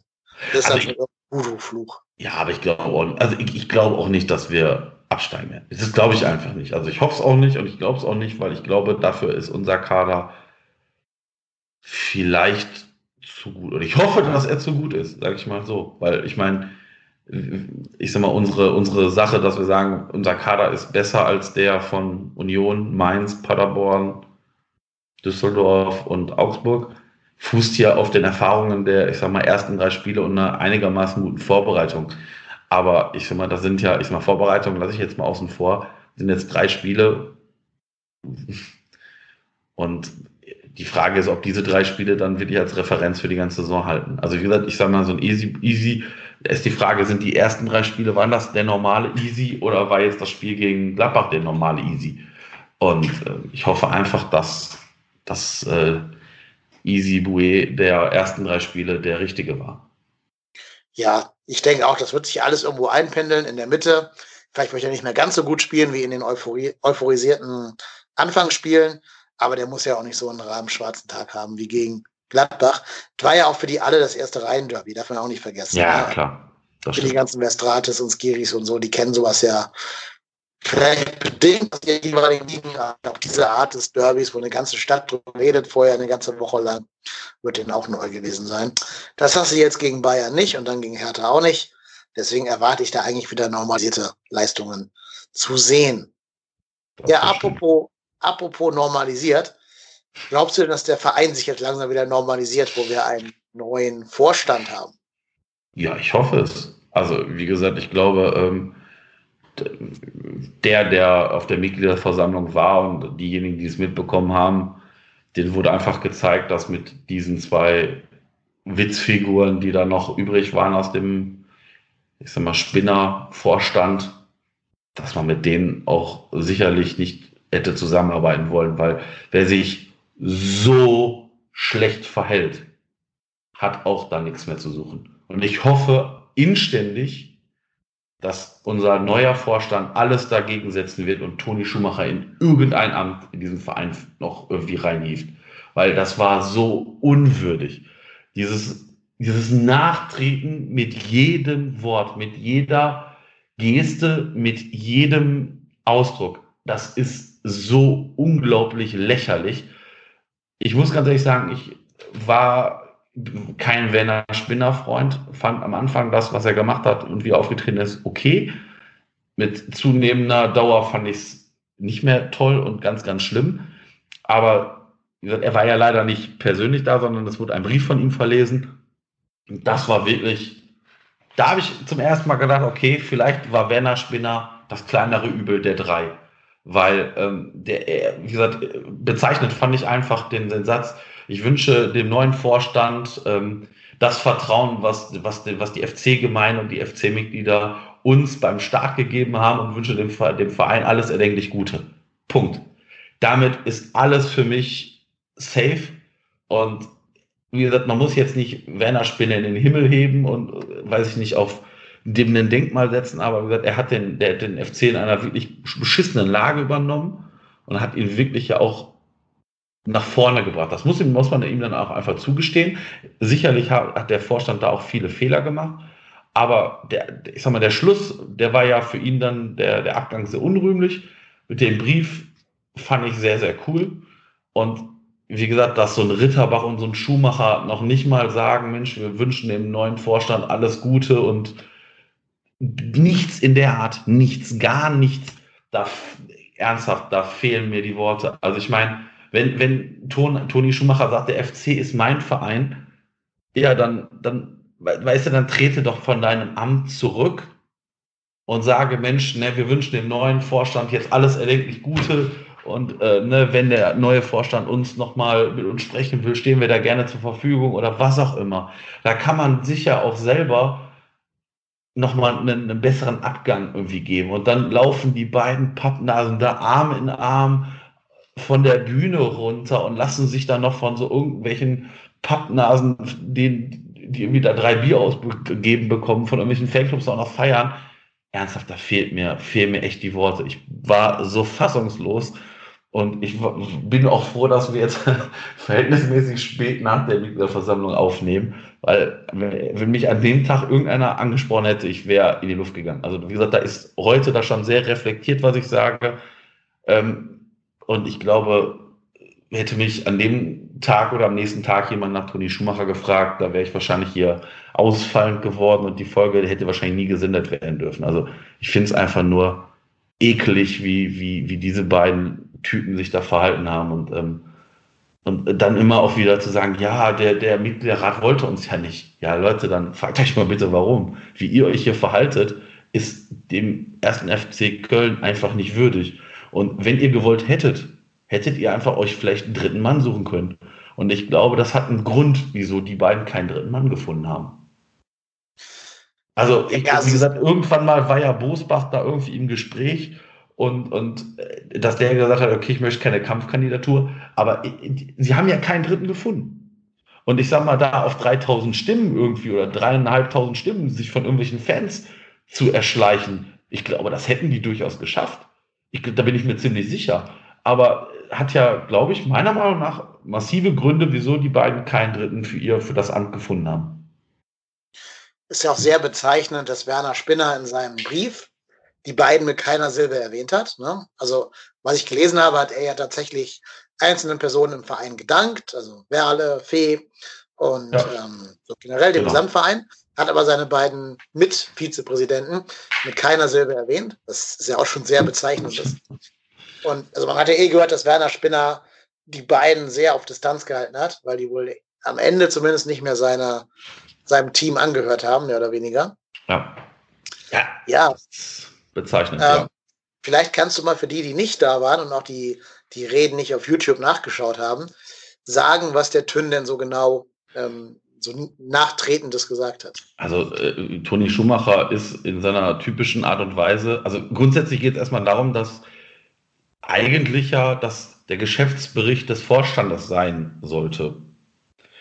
Und unter einem Geschäftsbericht verstehe ich eine Aufarbeitung einer Saison in verschiedenen Kapiteln zu verschiedenen Themen. Das Ganze hat nicht stattgefunden. Es gab de facto keinen tatsächlichen Bericht dieses Vorstandes. Das war einfach nur, ja, und dann sind wir wieder aufgestiegen und dann, wir haben dafür gesorgt. Allein für diese Sätze, wir haben dafür gesorgt, äh, ehrlich dem am liebsten aufgestanden, nach vorne gegangen, hätte den von diesem Podium runtergezogen, weil du hast für gar nichts gesorgt, du Pappnase. Also ernsthaft, also das ist, ich meine, das, da wird so getan, als ob, weiß ich nicht, Toni Schumacher und Markus Ritterbach den ersten FC Köln alleine alleine, und das meine ich wirklich so, alleine irgendwie wieder in die erste Liga gehievt hätten. Und dann muss man einfach mal überlegen, wann ist Werner Spinner denn gegangen? Das war ja irgendwann, wann war es? Januar, Februar? So um den Dreh. Ähm, das ist ja, da war ja die Hälfte der Saison schon vorbei. Und ähm, ja, Toni Schumacher hat dann ähm, relativ deutlich auch, ich, ich sag mal, auch nochmal zu seinem, ich sag mal, aktuellen Vorstandsmitglied, ähm, Stefan Müller-Römer, über den kann man denken, was man möchte. Ist auch sicherlich eine streitbare Person. Aber dann zu sagen, ja, der Mitgliederrat und besonders Stefan Müller-Römer, die wollten uns ja nicht. Boah, ja, weiß ich nicht. Finde ich grenzwertig. Also, wie gesagt, ich glaube einfach, ähm, dass dieser Auftritt von Toni Schumacher an Dreistigkeit wirklich nicht zu überbieten war. Und dann auch so Sätze wie, ähm, die Mitglieder sollten das ganz genau im Auge behalten, was jetzt mit dem FC passiert. Da stockte mir einmal kurz der Atem, weil das hörte sich schon sehr nach, Op nach Opposition an. Wir schauen uns das jetzt mal an und stellen uns im Hintergrund wieder auf. Und davor habe ich wirklich aktuell Bammel. Dass, dass da irgendwie jetzt so Grabenkämpfe ausgetragen werden.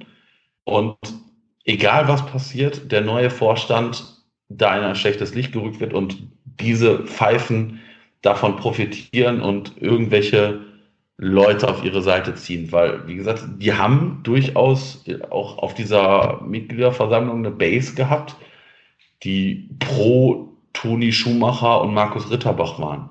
Und ich glaube, das waren mehr als nur die FC Freunde Mai. Ähm, und das ist ja auch legitim. Ich meine, wie gesagt, wir leben in einer, in einer Demokratie. Ich muss ganz ehrlich sagen, ich fand die gesamte Mitgliederversammlung ähm, das war so sehr viel schwarz und weiß. Also, ne, also äh, die eine Seite, auch auf den, ich meine, Reden der, der äh, Mitglieder, äh, da, da hat man genau gesehen, zu, also man hat mit, nach spätestens zwei Sätzen gewusst, zu welchem Lager derjenige gehört. Und da waren wenige dabei, wo ich gedacht habe, so, okay, das ist mal wirklich reflektiert, irgendwie mal neutral gesprochen. Also da, da waren Mitglieder, die, die gesagt haben, ja, das ist alles undemokratisch, wie das in unserem Verein abläuft. Dann denke ich mir, naja gut, aber wir haben nun mal eine Satzung. Und äh, diese Satzung ist ja auch nicht seit, seit gestern irgendwie aktiv.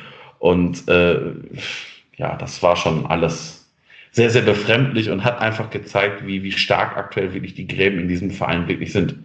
Und ähm, ich hoffe, dass der aktuelle Vorstand da die Gräben schließen kann, weil ich habe einfach das, die Angst, dass da wirklich irgendwelche Gräben sich auftun werden und dann da irgendwelche Leute sich profilieren möchten und es da zu einem ja, internen Konflikt kommt und äh, weiß ich nicht, irgendwie Misstrauensvotum oder keine Ahnung, was passiert oder der, der aktuelle Vorstand so stark unter Beschuss gerät, dass man irgendwie sich dann wieder einen neuen Vorstand wünscht und dann wird so ein Toni Schumacher irgendwann wieder aus der Versenkung auferstehen. Das bin ich felsenfest von überzeugt. Weil er hat auch in seinem letzten Satz gesagt, ich bin, nee, was hat er gesagt, ich bin noch nicht fertig. Ähm, der FC ist das mein Verein. Ach nee, das war Ritterbach, ne? Nee, das war Uli Hoeneß vor allen Dingen. Nee, nee, aber, nein, nein, nein, aber äh, Schumacher hat ja auch was in die, in die Richtung gesagt. Also, wenn der, nee, wenn der FC mich ruft, ich bin immer da. Ja. Äh, mhm. Ich hoffe, dass dich keiner rufen wird. Also, ähm, so laut können aktuell die Rufe nicht sein. Also, weil das war alles schon sehr, sehr befremdlich. Und ähm, ich glaube mittlerweile, also ich glaube, das, was man ja dann auch einfach mal sagen muss in, in Retro-Perspektive, die entscheidenden Dinge, die dieser Vorstand zustande gebracht hat, das waren nicht Markus Ritterbach und Toni Schumacher in erster Linie, sondern das war Werner Spinner und, und ich sag mal, der, der Aufsichtsrat und äh, wer auch immer da mitgewirkt hat. Die beiden sind ja, ich sag mal, äh, Toni Schumacher ist der, der bei irgendwelchen Mitgliederversammlungen durch die Länder zieht und irgendwelche Trikots überschreicht und Schals überreicht und die Hände schüttelt und auf irgendwelche Fotos hüpft. Und ich weiß nicht, ich ähm, bin da aktuell wirklich, ähm, war da, war da an dem Abend wirklich äh, dann auch so, da ich gedacht habe, okay, vielleicht ist es gut, dass dieses Kapitel Ritterbach Schumacher jetzt vorbei ist und ähm, hoffentlich man den jetzt von erstmal erstmal auch nichts mehr hören wird. Und ähm, ja, glaube, also was, was mich auch, auch gerade Markus Ritterbach fand ich, das war ja bisher auch einer, von dem man bisher wirklich nicht so viel gehört hat. Und ähm, wenn man, wenn man, also wenn man etwas gefragt wird, dann gerade auf, auf so einer Versammlung, dann sollte man zumindest darauf antworten. Und ich sag mal, als dann diese Thematik kam, naja, wer hat denn jetzt hier die Sprachnachricht von Werner Spinner geliebt? Ähm, weil Schumacher gesagt hat vorhin in seiner Rede, na, ich war es nicht. Und da wurde ähm, Markus Ritterbach von einem Fan äh, gefragt, naja, Herr Ritterbach, äh, Herr Schumacher hat ja gerade in seiner Rede gesagt, er war es nicht. Dann könnte es ja nur Sie gewesen sein oder Herr Schumacher lügt. Was ist denn jetzt? Und da wurde einfach überhaupt nicht auf diese Frage geantwortet, sondern irgendein Quatsch erzählt. Dann denke ich mir so, ja, Junge, dann, dann, äh, dass diese Fragen kommen werden, das ist doch klar. Dann legt euch doch bitte, wenn ihr es dann richtig machen wollt, doch bitte was zusammen, womit ihr dann irgendwie agieren könnt und euch sprecht euch bitte wenigstens anständig ab. Aber das war schon, ja, sehr, sehr grenzwertig. Ja, ich glaube sogar, dass Ritterbach tatsächlich ein bisschen mehr für die Sanierung des ersten FC Köln getan hat als der Dünn also wie du schon gesagt hast, ich glaube, Schumacher ist so der Grüß August, der so ein bisschen für die Fannähe und die Volksnähe da sein muss und so diesen, diesen Anspruch, der, ich war ja auch mal Profifußballer, ich habe Ahnung von Fußball, das so ein bisschen suggerieren muss. Das ist, glaube ich, sein Ding. Ritterbach war ja der, der die Sponsoren an Bord äh, geholt hat. Und da hat er, glaube ich, schon so auf seinen Ebenen einen ganz guten Job gemacht. Nur jetzt in der Situation von der Mitgliederversammlung hat er eben auch sein wahres Gesicht gezeigt. Ja. Und hat gezeigt, dass er, dass es ihm nicht um den Verein geht, sondern um seine persönliche Macht, die er gerne erhalten möchte. Genau. Richtig. Er hat ja auch vorher schon sehr stark versucht, sich beim MV anzubiedern, damit die doch ihm das Votum geben. geben. Ja. Haben sie nicht getan, zum Glück. Also dem Mitgliederrat meine ich, dem MR. Ähm, haben sie zum Glück nicht getan. Ja, und jetzt müssen diese wahrscheinlich in ihrer bisherigen Karriere immer sehr von Erfolg verwöhnten Alpha-Männchen irgendwie damit leben, dass sie jetzt mal Misserfolg gehabt haben. Und das ist natürlich für so einen Tön auch was. Also, wenn du in diesem Fußballleben sozialisiert worden bist und so in der Nationalmannschaft dich hast durchsetzen müssen, beim FC, bei Bayern gespielt hast, dann musst, musst du ja auch gelernt haben, deinen, deinen Ellbogen einzusetzen. Und deswegen kommen die wahrscheinlich einfach nicht drauf klar, dass sie jetzt plötzlich so die Liebe der Massen verlieren können und halten sich eben mhm. daran fest, an den 3000, die sagen, ach, Tünn, du hast doch so viel für den Verein getan, bleib, bleib doch bitte Vizepräsident. Ähm, das ist auch schwer. Also da kann ich sogar ein Stück weit das zumindest nachvollziehen, was da passiert. Ich frage mich ja nur, wie erwachsene Männer, die beide über 60 sind, so wenig Selbstreflexion immer noch haben können, um nicht zu sehen, dass sie dem Verein und dem Image des Vereins totalen Schaden zufügen. Ja, ja, ich, ich, glaub, ich glaube einfach, dass das dass das halt wirklich mittlerweile gar nicht mehr, also dass die gar nicht mehr mitbekommen, wie, wahrscheinlich auch gar keine Lust mehr drauf haben zu hören, was die leben. Wahrscheinlich genauso wie andere. Ne? Also ich lebe ja auch irgendwie in meiner Blase. Also ne, ich, ich äh, beschäftige mich ja in der Regel irgendwie, weiß ich nicht, auf Twitter und sonst wo bin ich ja in, in der Regel auch mit den Leuten vernetzt, die eine ähnliche oder gleiche Meinung haben, zum Beispiel über den FC Köln. Also klar beschäftige ich lieber mich mit den Leuten, die zumindest in die richtige Richtung, also in die für mich richtige Richtung gehen. Und ich glaube, das geht halt denen genauso. Die werden sich nicht mit, äh, ich sage jetzt einfach mal vorsichtig, Thomas Reinscheid oder einem Arne, äh, einem Arne vom, von FC.com zusammensetzen und dann werden die sich von denen anhören, was, was die beiden an denen jetzt nicht so pralle finden, sondern die setzen sich da mit dem FC Fründe Mai und irgendwelchen anderen Leuten zusammen, die, die die halt ganz toll finden. Und ich, also die FC Fründe Mai, ne, also auch wenn ich die jetzt, ich kenne keinen dieser Leute. Ich habe zwei auf der vor der Mitgliederversammlung im Zug getroffen ja, hi, hi, hi, hi. Also ich war nicht als FC-Fan zu erkennen, ähm, bin logischerweise da inkognito hingefahren und nicht irgendwie mit Trikot oder Schal, die saßen da mit Trikot und Schal und, und haben dann erzählt, ja, der Tünn, Mensch, also das ist ja so ein super Typ und Mensch, das wäre, also da müssen wir doch für sorgen, dass die da an der Macht bleiben.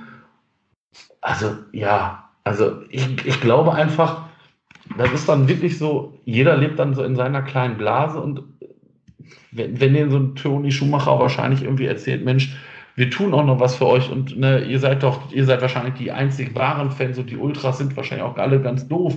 Ich kann mir durchaus vorstellen, dass, dass so ein Schumacher auch das auf irgendeiner, weiß ich nicht, so einem Stammtisch von so Fanclubs dann wirklich noch, noch sagt und ja, gut, dann finden die den auch alle ganz toll und dann spendet der den noch irgendwie noch irgendwie ein paar Freikarten und ein paar Trikots und lässt sich damit den ablichten und äh, hat dann den Schal auf der auf dem FC-Gottesdienst von in der Hand. Ja klar, fühlen die sich da am Bauch pinselt. Aber ähm, wie gesagt, ich hoffe, ich hoffe, dass der neue Vorstand da einfach aktuell sich vielleicht auch ein bisschen zurücknimmt. Ähm, ich hoffe, dass da ein bisschen mehr Ruhe reinkommt und vielleicht auch dieser Personenkult ein bisschen in den Hintergrund rückt. Weil ich glaube, die Person Schumacher hat ja durchaus beim FC eine andere Strahlkraft als alle drei Neugewählten im Vorstand. Das logischerweise aufgrund seiner, aufgrund seiner spielerischen Leistungen beim FC und auch international hat Schumacher einfach ein Standing. Das ist auch völlig, das ist auch völlig, völlig gut, ist auch richtig und ist auch super. Aber ich glaube, das hat ja nichts damit zu tun, ob diese Person ein guter Vizepräsident ist oder nicht. Also ich, ich glaube, nicht jede Person und sei es in irgendeiner Weise im Vorstand eines DAX-Unternehmens oder eines anderen Unternehmens oder irgendwie mal Fußballer, das hat ja nichts damit zu tun, ob der jetzt auch ein guter Präsident, Vizepräsident oder sonst was sein kann. Also ich glaube, da muss man einfach abrücken. Und ich glaube einfach, dass vielleicht auch ähm, der neue Vorstand da einfach ein bisschen unbelastet jetzt rangeht und ich vielleicht diese Wogen ein bisschen retten kann, sich da jetzt vielleicht in der ersten Zeit ein bisschen zurücknehmen sollte, vielleicht dann einfach auch sich die Situation ein bisschen beruhigen lassen, damit die Fans auch mal alle ein bisschen durchschnaufen und man diese Grabenkämpfe auch dann jetzt nicht immer austragen muss. Weil ich glaube, da profitiert ja der Verein auch nicht von. Ja, und was mir auf den Keks geht, ist das Argument von so Leuten wie den Mai-Fründen, ähm, dass der neue Vorstand keinen Fußball-Sachverstand habe. Das ist so dieses Argument, was mir jetzt seit Monaten um die Ohren geschmissen wird und ich kann das nicht mehr hören. Also klar, der, Tünnen weiß als einziger von den ehemaligen drei und jetzt von den neuen drei und von uns beiden und von ganz vielen anderen Menschen, wie das ist, in der Kabine zu sein, ne? wie so dieser, dieser Locker-Room-Talk aussieht, wie das ist, vor einem Europacup-Spiel, Europapokalspiel, diese Anspannung zu haben oder vor einem, vor einem EM-Spiel, äh, sich warm zu machen und so. Das weißt du natürlich als einziger. Aber welche Kompetenz ist das denn, um einen Fußballverein zu leiten? Ne? Also, es ist doch keine Fußballkompetenz, mal in der Kabine gewesen zu sein, während andere Leute sich warm gemacht haben oder sowas. Oder mal einem anderen Typen irgendwie die Zähne ausgetreten zu haben oder so. Zum Beispiel jetzt, wenn du, wenn du mich fragst, wer hat mehr Fußballkompetenz? Toni Schumacher oder Tobias Escher? Ähm, dann fällt meine Antwort da ganz klar aus. Ja, klar. Ja, natürlich. Ja, klar.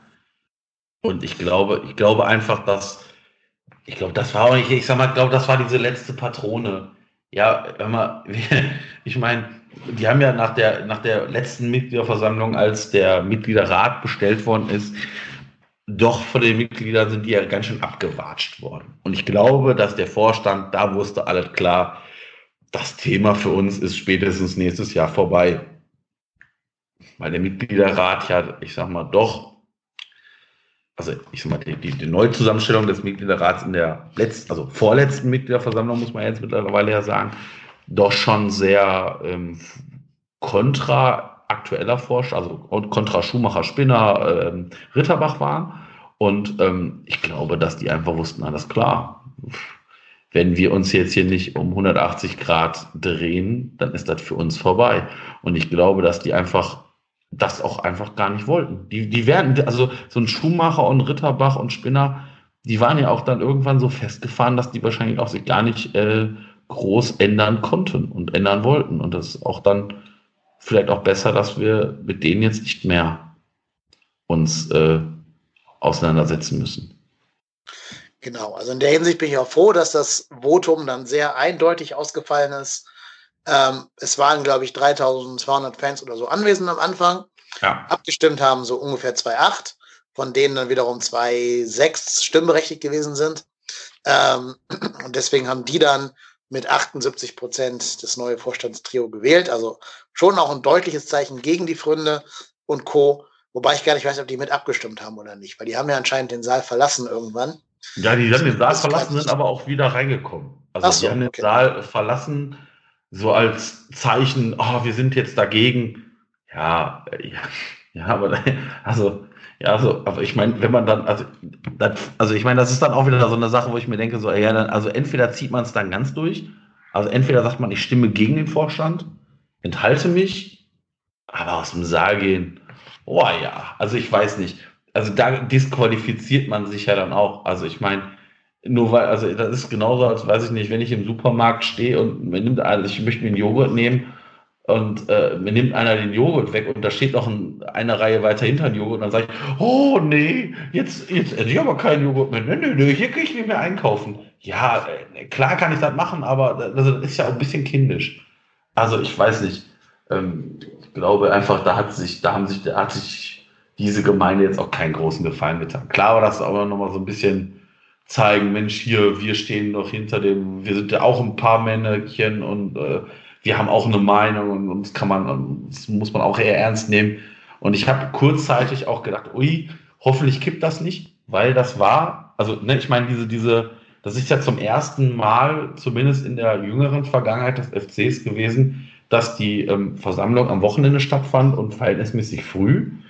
Und ähm, so mit dem, mit dem Anreiz, ja, ne, wenn die immer irgendwie wochentags um 18 Uhr, 19 Uhr beginnt, dann können die Leute nicht mehr mit der Bahn nach Hause fahren, etc. pp. Hm. Es waren bedeutend weniger. Ich meine, letztes Jahr waren es um, irgendwie um die 6000 Mitglieder da. Und ja, aber Jahr, da gab es ja auch Hoodies damals. Ja, da gab es auch Hoodies, stimmt. Da gab es auch Hoodies. Ich habe immer noch keinen Ritterbach-Tünn-Pulli, auch Hoodie bekommen. ähm, war, auch sehr, war auch sehr traurig.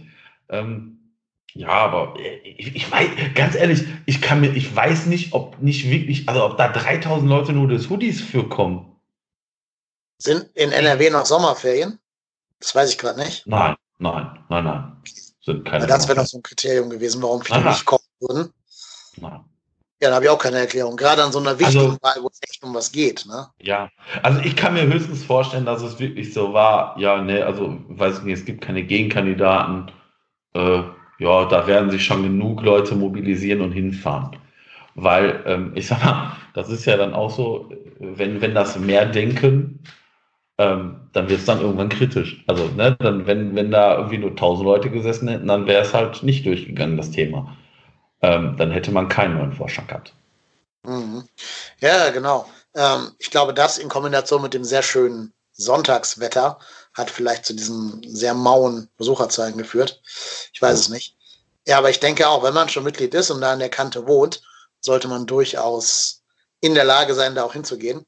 Ich kenne sogar welche, die hier von Hamburg extra runtergefahren sind, nur für die MV. Ja. Und ich denke, wenn man so, also mal eben 800 Kilometer runterbrettern kann, hin und zurück, dann ähm, sollte man auch irgendwie aus, keine Ahnung, Köln-Pesch oder so anreisen können. Ja, ja aber das, da muss jeder mit sich selbst klar machen, ob er das denn im Sinne des Vereins machen möchte oder nicht. 3000 von, wie viele Mitglieder sind wir gerade? 100.000 oder so? Ach, 100, also schon deutlich über 100.000. Ne? Also ich meine 105.000 oder 100.000 ja, oder so. Genau, in der ah. Kante. ist natürlich schon traurig. Ne? Das ist ja, das kann man prozentual schon gar nicht mehr ausdrücken. Aber ich, aber ich, ich weiß, ganz ehrlich, ich weiß auch nicht, wie viele Mitglieder wirklich also ich, ich meine irgendwann mal gehört zu haben, das kann, das mag auch nicht richtig sein, ich, vielleicht vertue ich mich jetzt ganz massiv, dass, glaube ich, 40 Prozent oder 50 Prozent der Mitglieder vom FC, ich glaube, aus einem, aus, also aus einem Umkreis kommen, der nicht 50 Kilometer um Köln herum war. Ja, sie machen ja diese Entfernungskarten auch sehr günstig, ne? Also genau. hier oben kann ja für, für einen sehr geringen Preis Mitglied sein ähm, wenn ich mehr als, ich glaube, 250 Kilometer oder so. Ja, genau. Ne? Klar, das natürlich auch. Und da kommt ja auch hinzu, von den, von den 1500, äh, 105.000 ist ja auch nicht jeder stimmberechtigt. Also Kinder und, ja, eigentlich nur Kinder. Die dürfen ja gar nicht abstimmen. Mhm. Ähm, die muss man auch noch rausrechnen. Wie viele Kinder das wirklich sind, keine Ahnung. Aber lass es mal irgendwie unterm Strich 60.000 sein, also ein Stadion voll. Und wenn davon dann nur drei kommen, naja. Mhm. Ja, das ist richtig. Ja. Ja, ja, wie gesagt, auch, ja, was, was ich halt ein bisschen schade fand, dass auch noch auf der Mitgliederversammlung dann ja, bekannt wurde, dass ähm, Ulrike Kriegler und Peter Stöker aus dem FC mhm. ausgetreten sind oder austreten werden. Ich bin mir gerade nicht mehr sicher, was von beiden gerade stimmt. Auf jeden Fall den FC als Mitglieder verlassen werden. Ja. Schade, ja. aber ja, gut. Das war jetzt wegen den Gesängen in Wolfsburg, oder? Über Schmatke. Ja, also ich, glaub, ich glaube schon. Also ich glaube schon, dass äh, diese Gesänge äh, über Stöger, Schmatke und Ulrike Kriegler äh, dazu gefügt haben, äh, geführt haben, dass äh, da man austreten möchte. Ja, ich meine, ich fand die Gesänge gut. Ich fand die kreativ und witzig ähm, ja, und auch sehr Ohrwurm-charaktermäßig. Aber ich kann verstehen, warum Peter Stöger nicht möchte, dass in der Öffentlichkeit gesagt wird, dass der andere Typ ihm die Hörner aufgesetzt hat und seine Frau geknallt hat. Ähm, kann ich verstehen. Aber schade. Also, wenn man es wirklich geschafft hat, in dieser ganzen Schlammschlacht da auch noch Peter Stöger zu vergrätzen, wäre das schon sehr, sehr schade. Wobei ich ja, ja. nicht weiß, ob der nicht im Zweifelsfall nochmal irgendwann bei uns doch nochmal vorstellig werden wird in seiner Trainerlaufbahn. Ich weiß es nicht. Freuen würde es mich. Der FC hat 109.000 Mitglieder aktuell. Ja, guck mal. Dann das ist ja nicht mal, äh, ja, ich kann natürlich keine Prozentrechnung im Kopf, aber nicht sehr viel auf jeden Fall, prozentual. Nee. nee. Zwei Prozent, ne? Das war dem Dreh, die abgestimmt ja, haben. Dreh, ja.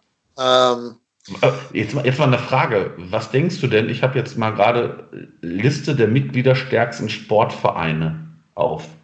Wo tippst du denn, dass international der FC steht? Sehr weit vorne. Ähm, Top 3? Nee, 16. Oh, okay, immerhin. Ah, jetzt, also, ich hätte also gedacht, wir wären sogar noch weit vorne. Nee, also FC, also wir sind, ich sag mal, deutschlandweit sind wir, jetzt muss ich mal gucken, Bayern ist erster mit 291.000 Mitgliedern, dann kommt Schalke 158, Dortmund 154. Was ist das denn? Sektion München des, ach so, Deutsche Alpenverein kommt dann noch. Nochmal Deutsche Alpenverein. Also, ne, also wie gesagt, wenn man, ich sag mal, die Fußballvereine oder wirklichen Sportvereine nimmt, sind wir Vierter in Deutschland und ja, 16. in der Welt. Wer ist Erster in der Welt? Bayern, 291.000. Überrascht mich. Aber gut, das spricht auch so ein bisschen für die Loyalität des Bayern an sich zu seinem Verein. Ja. Ja, Mensch. Und wir haben ja auch tatsächlich die Abstimmung über das schönste Trikot und die beste Hymne gewonnen. Also eigentlich steht einer, steht einer rosigen Zukunft nichts mehr im Wege. Außer natürlich der Verein sich selbst, wie immer. Ja, ja. Also wie gesagt, ich, ich hoffe, ähm, gesagt, der, der, neue Vorstand hat auf mich einen guten Eindruck gemacht. Ähm, ich fand Werner Wolf sehr, ich fand, dass er sehr nervös wirkte an, an seiner Rede. Hat mhm. mich ein bisschen verwundert, weil ich sag mal, ich sag mal, als Vorstand, als Geschäftsführer von Bitburger wird er ja wahrscheinlich die eine oder andere äh, Rede schon mal gehalten haben. Vielleicht nicht vor so vielen Leuten, ähm, aber fand es wirklich sehr, sehr gut. Ähm, ja, wie gesagt, ob man Rute Möller jetzt, also Erich Rute Möller hat man ja jetzt als neuen ähm, Berater Sport geholt aus Düsseldorf. Der war da vorher am Tag vorher ist das ja irgendwie dann schon so ein bisschen rausgekommen oder ich glaube am selben Tag, nee, einen Tag vorher, ähm, hat der Express es schon so verkündet, weil Rute Möller in Düsseldorf gesagt hat, ich habe ich hab ein Angebot, das ich nicht ausschlagen kann. Ja, ist sicherlich nicht schlecht. Ähm, wird mit Jörg Jakobs da so ein bisschen den, den Vorstand beraten, wobei Werner Wolf da auch sehr offen und ehrlich direkt gesagt hat, naja, es geht ja jetzt nicht rum, Armin Fee jeden Tag hier zu kontrollieren und dass äh, die Geschäftsführung um Werle und ähm, Fee natürlich das tägliche Arbeiten übernehmen wird, dass sich da der Vorstand nicht einmischen möchte. Ähm, und auch da die Gespräche mit Fee jetzt aufgenommen werden hinsichtlich einer Verlängerung. Ich bin mhm. mal gespannt, ähm, in welche Richtung das geht, weil Armin Fee hat ja durchaus mal auch gesagt, na ja, also er ist, äh, sieht sich nicht als der Gehetzte und er entscheidet auch, was er machen möchte, was ich jetzt auch grundsätzlich nicht verkehrt finde. Ich bin mal gespannt. Ich bin mal gespannt. Ja, ich traue Armin Fee auch zu sagen, ich habe jetzt hier einen Aufstiegs- oder, oder klassenerhaltsfähigen Kader hingestellt. Tschö, das war's. Also ich glaube halt, er hat sein Herz nie so richtig an Köln verloren. Den wird es immer wieder in seine Heimat ziehen oder in die nächste Weinstube oder so. Ähm, deswegen glaube ich, der hat jetzt so einen kleinen Geschmack bekommen, wie es hier in Köln läuft mit der ganzen Schlammschlacht und so. Er ist ja auch immer noch nach wie vor einer der Kritiker von Müller-Römer. Darf man auch nicht vergessen, der weiterhin im Mitgliederrat den Vorsitz haben wird. Äh, deswegen würde mich eigentlich tatsächlich eher überraschen, wenn Armin hier durchzieht bei uns. Wobei, wobei ich ihm rein sportlich halt nichts vorwerfen kann. Also nee. den Kader, den er hingestellt hat, der ist schon ziemlich gut für einen Aufsteiger. Ähm, und er gibt ja auch berechtigte Hoffnung, über den Klassenerhalt nachdenken zu können. Also in der Hinsicht hat er, glaube ich, schon hier sportliche Reputation für mich gewonnen. Ich glaube nur, dass er unterm Strich halt jemand ist, der seine Ruhe haben will und sich nicht in irgendwelchen kleinen, kleinen Politikkram da ein, einspinnen lassen will. Mhm. Insofern, es würde mich überraschen, wenn er, also vielleicht verlängert er, ja, aber es würde mich äh, überraschen, wenn er die Verlängerung auch bis zum Ende dann aussitzt hier. Deswegen ja. glaube ich, wir haben noch ein Jahr Fee und dann wird es das gewesen sein. Naja, ich meine, ich fände, also ganz ehrlich, ich, Armin Fee hat, glaube ich, jetzt wirklich eine, eine gute Transferperiode hingelegt, das glaube ich auch, das unterstreiche ich auch. Ähm, aber ich glaube, wenn Armin Fee keinen Bock mehr hat, ja gut, dann muss man sich halt jemand anders holen. Also ich meine, da ist es dann so, dass ähm, wenn er sagt, ich möchte nicht mehr, dann muss man das akzeptieren und dann muss man sich halt, glaube ich, relativ früh nach einem, nach einem Ersatz umsuchen und äh, umschauen. Und ähm, ja, wenn dann das so ist, dann, ja, dann ist es halt so. Ja, ich weiß auch nach wie vor nicht, wie viel Arbeit wirklich der Fee macht und wie viele zum Beispiel Frank Ehlig macht. Ähm, deswegen ja. glaube ich sogar, Armin T. vielleicht eher das Gesicht nach außen ist und Elik und vielleicht Jakobs die Männer nach innen, innen sind. Ähm, ich glaube also, der Abgang wäre tatsächlich zu verschmerzen. Aber das ist ja Zukunftsmusik. Ähm, da müssen wir einfach mal abwarten und gespannt sein. Ich glaube eh, dass sowohl die Frage, ob der Verein gespalten werden wird oder sich wieder eint, als auch die Frage, ob Fee jetzt Sportdirektor bleibt, viel mit dem sportlichen Abschneiden der Saison zu tun hat. Also lasst uns mal irgendwie Platz 7 überraschen, dadurch Europapokal, Quali oder sowas, dann redet keiner mehr von Ritterbach, Spinner und, und Schumacher. Ja. Aber lass uns mal absteigen, dann wird Schumacher der Napoleon von Köln, der quasi ja. jederzeit von, von Elba zurückkommen kann. Ähm, da hängt viel die Saison von unserem sportlichen Erfolg ab, glaube ich. Ja. Ja, und ich glaube, ich glaube, ich meine, das ist ja eine Sache. Ich glaube, der FC hat ja auch noch diverse andere Baustellen.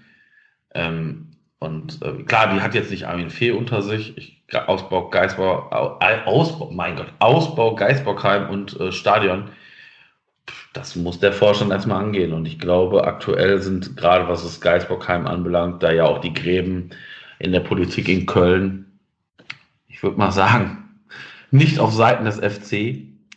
Ähm, ja, da, da wird man gespannt sein, ähm, wie, der, wie der aktuelle Vorstand oder der neue Vorstand sich dann da positioniert und ob es dann da mal ein Treffen mit Frau Reker gibt und man die vielleicht mal fragt, ähm, wie denn so ihre Aussagen jetzt in der neuen Zeit zu verstehen sind oder ob sie jetzt komplett davon abgerückt ist, den FC zu unterstützen.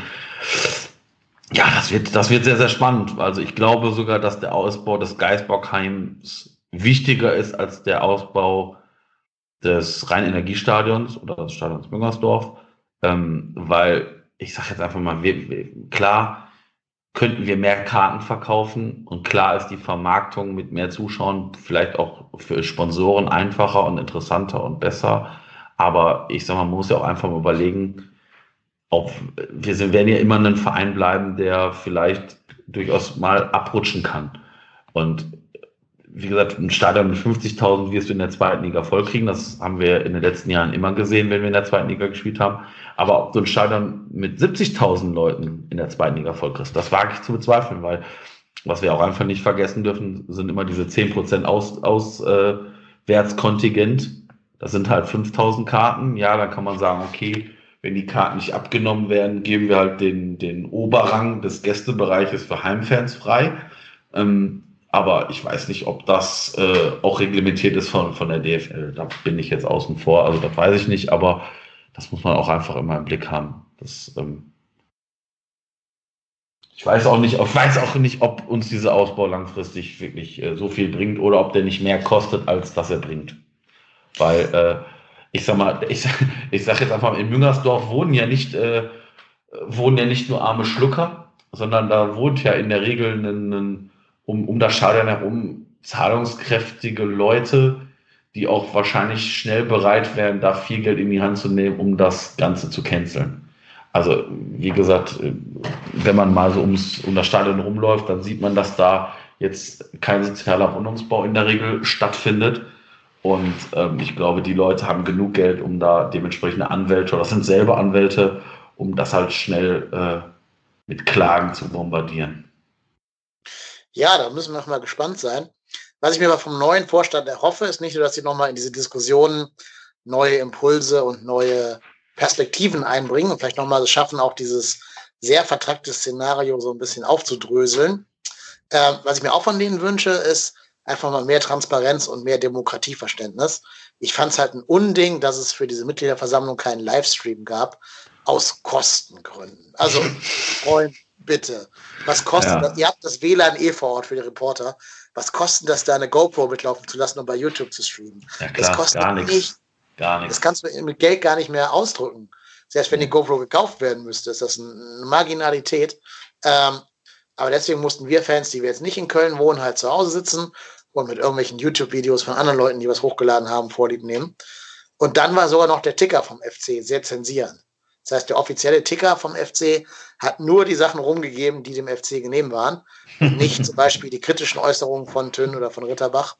Naja, Wenn nicht klar. viele Leute auf Twitter getwittert hätten, unter dem Hashtag irgendwie MV 2019 oder sowas, dann hätte man sich sehr, sehr schwer da ein eigenes Bild machen können.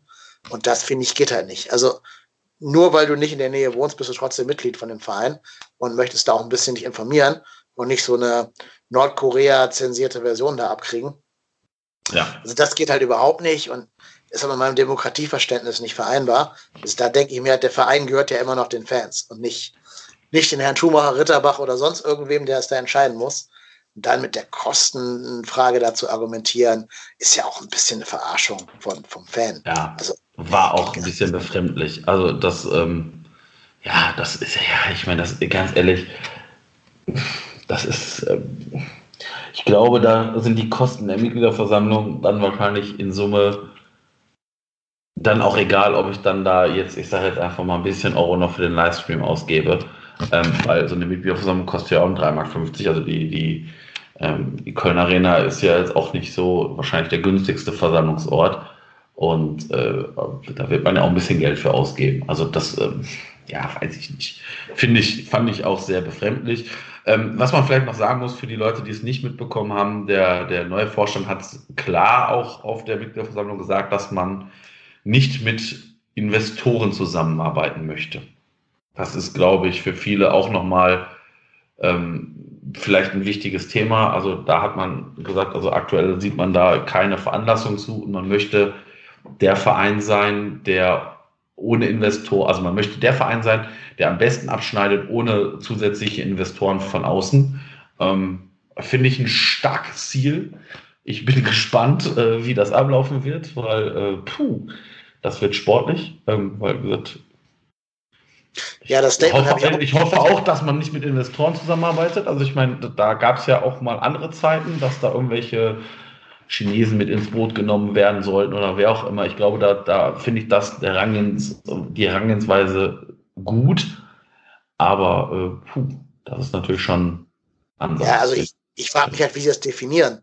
Was ist für die der, der Sponsor? Also, wo hat Bayern einen externen Sponsor, den wir nicht auch haben? Oder, oder Dortmund oder Schalke, dass wir sagen können, wir wollen vor denen landen. Wie nee, ich glaube, ich glaube, es, ich glaube, es geht ja darum, dass die Bayern als AG und Dortmund als AG ja Investoren geführte Unternehmen sind. Darauf war es bezogen. Oder ich sage jetzt einfach mal, dass man sich keinen Investor wie hier Hertha holt oder äh, mir fällt jetzt nichts anderes ein ähm, als Hertha und äh, die anderen beiden. Aber dass man sagt, man möchte jetzt nicht irgendwie Anteile verkaufen an irgendwen, um da halt Geld zu generieren. Also es ging prinzipiell erstmal nicht um Sponsoren, sondern um den Verkauf von Anteilen an Investoren. Und das finde ich jetzt auch gar nicht verkehrt. Okay, nö, da bin ich ganz bei dir. Wenn wir es so definieren, dann ist das sogar ein Ziel, was man erreichen kann, weil du natürlich auch die Hälfte der Liga einfach rausrechnen kannst aus dieser Tabelle. Da muss ja nur noch Elfter werden oder Zehnter, um diesen Anspruch zu erfüllen. Ähm, ja, insofern, gut, kann man sogar realistisch als Ziel sehen. Man muss natürlich schon gucken, dass man wettbewerbsfähig bleibt. Das sehe ich schon so. Ähm, und ich glaube, in 20 Jahren reden wir alle nicht mehr über Sponsoren, weil es dann normal sein wird, dass jeder irgendwem gehört.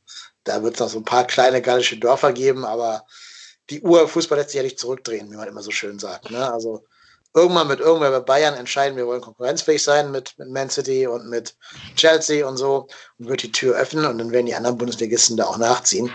Warten mhm. dann den ersten, der den Schritt macht. Ja. Also ja, ich, halt einer, ich bin mal gespannt. Das wird, das wird, ich bin, ich bin mir da nicht so sicher, ob das, ich sag mal, für die Bundesliga wirklich das primäre Ziel ist, weil ich meine, das ist genauso wie das Thema Fernsehgelder. Klar, klar hat, haben die Engländer mehr Fernsehgelder. Erstens, weil sie mit der internationalen Vermarktung viel, viel früher angefangen hat als die Bundesliga. Also ich sage jetzt einfach mal, die sind ja, ich sag mal, 15 Jahre schon mal da voraus. Und was man auch einfach nicht vergessen darf, und das vergisst, vergessen, glaube ich, auch viele so bei der DFL, die Engländer haben einfach einen Vorteil, ihre Sprache, weil nun mal halt großer Prozentteil der Welt einfach Englisch spricht. Und ich sage jetzt einfach mal, die ihr Produkt einmal nehmen, das in England produzieren und dann halt einfach in die Welt werfen. Ähm, und ich sage jetzt einfach mal, die, die Vermarktung der Bundesliga da ein bisschen schwieriger ist, halt, weil diese Sprachbarriere da ist. Dann muss ich halt anders kommentieren lassen. Das kostet wahrscheinlich wieder Geld und äh, das ist dann vielleicht auch nicht so interessant, weil auch einfach aktuell in der Bundesliga nicht die Spieler spielen, die da die Player am Markt sind. Das muss man ja auch dann einfach mal sagen. Und ich weiß nicht, ich bin, ich bin halt so ein, so ein Traditionalist. Ich möchte nicht unbedingt, dass hier, weiß ich nicht, irgendein chinesischer äh, Pharmakonzern entscheidet, welchen Spieler wir beim ersten FC Köln holen. Ja, oder irgendein Salzburger Brausehersteller oder so. Oder das. das oh, oder das. Ja, aber das ist ja, das, das ist ja sogar das Szenario, was ich am realistischen finde. Das, also Red Bull hat ja bewiesen, dass denen die deutschen, deutsche DFL-Liga, Liga-Regeln komplett egal sind. Ne? Also die haben ja die DFL schon einmal am Nasenring durch die Arena geführt als sie da eben das Logo zum Beispiel, einfach das Red Bull-Logo genommen haben und den einen Stier weggelassen haben. Ne? Oder ihren Verein halt Rasenballsport genannt haben. Meine Güte. Das heißt, die werden immer nach Schlupflöchern und nach Winkeln suchen. Und ich glaube halt, irgendwann werden die sagen, scheiß auf dieses 50 plus 1. Wir holen jetzt mal unsere Anwälte da aus New York hier nach, äh, nach Leipzig und dann klagen die mal gegen 50 plus 1. Und die wird ja vor dem EU-Recht nicht standhalten. Also, nee, natürlich nicht. EU-rechtlich wird der Erste, der klagt, immer Recht bekommen, wenn er gegen 50 plus 1 klagt.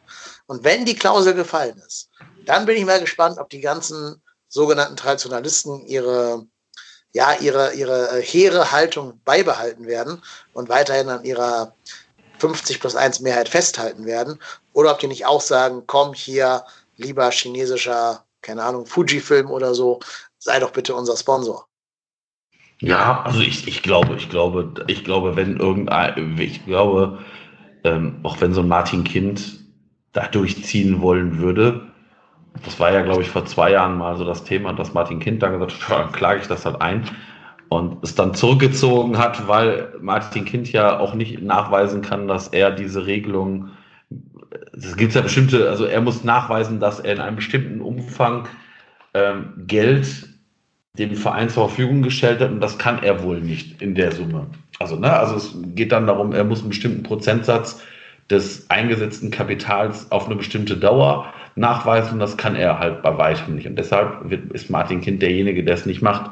Aber ich gebe dir recht, dass ähm, wenn irgendeiner das angeht, dann werden da sicherlich auch die Dämme brechen. Und ob dann der FC der, der Verein ist, der sagt, nö, das machen wir nicht mit, weiß ich aktuell nicht. Ich glaube es halt auch nicht, weil in letzter Instanz will halt auch dieser Vorstand Erstliga-Fußball zeigen und nicht sagen, ja, aber wir sind jetzt aber halt der der beste nicht geführte ähm, Investorenclub und ach ja, tut mir leid, wir sind jetzt leider nur der 17. Äh, oder der, der, der 20. in Deutschland und damit Zweiter in der zweiten Liga.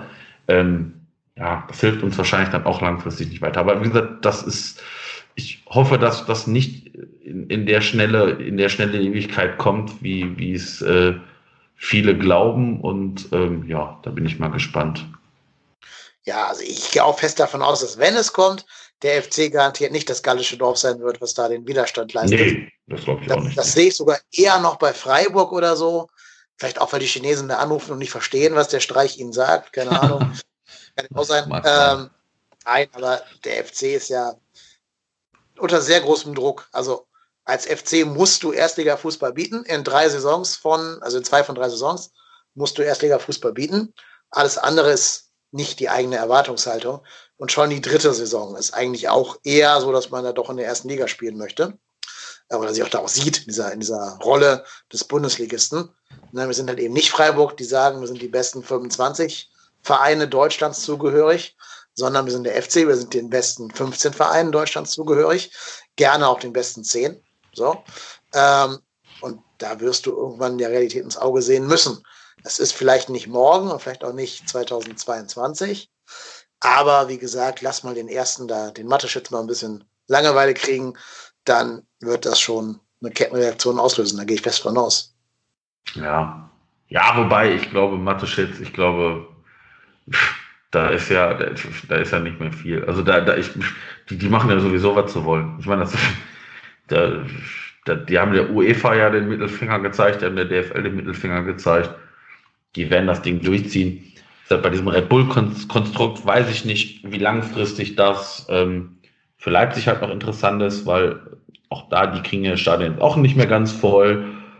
Ähm, ja, da bin ich mal gespannt. Und wie gesagt, ich glaube auch, dass Red Bull mit Leipzig nicht das Ende also dass, dass Red Bull Leipzig nicht der letzte Verein in diesem Konstrukt ist. Und ich könnte mir vorstellen, dass wenn die Premier League irgendwann mal das Ziel von Red Bull sein soll oder ist, dann wird Leipzig irgendwann zu so einem Salzburg verkommen, was einfach auch nur noch eine Durchgangsstation ist.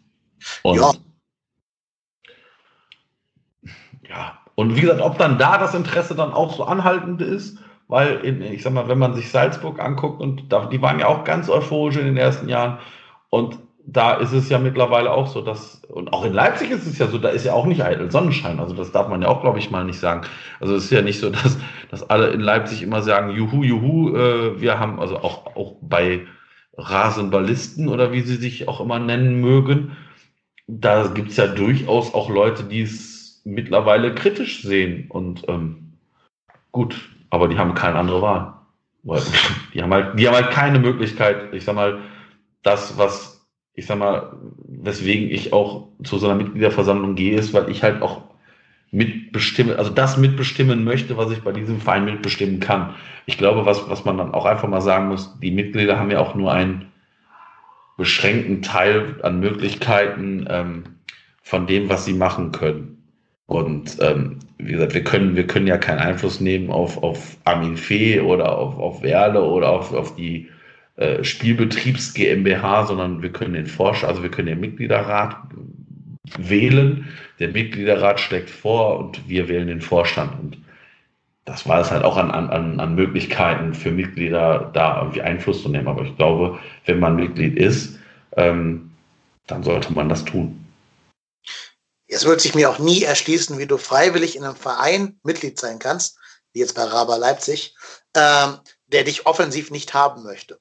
Der klar macht, hier die Hürde, Mitglied zu werden, ist so hoch, dass wir sieben Mitglieder haben oder so, und wo niemals ein normaler Mensch reinstoßen wird.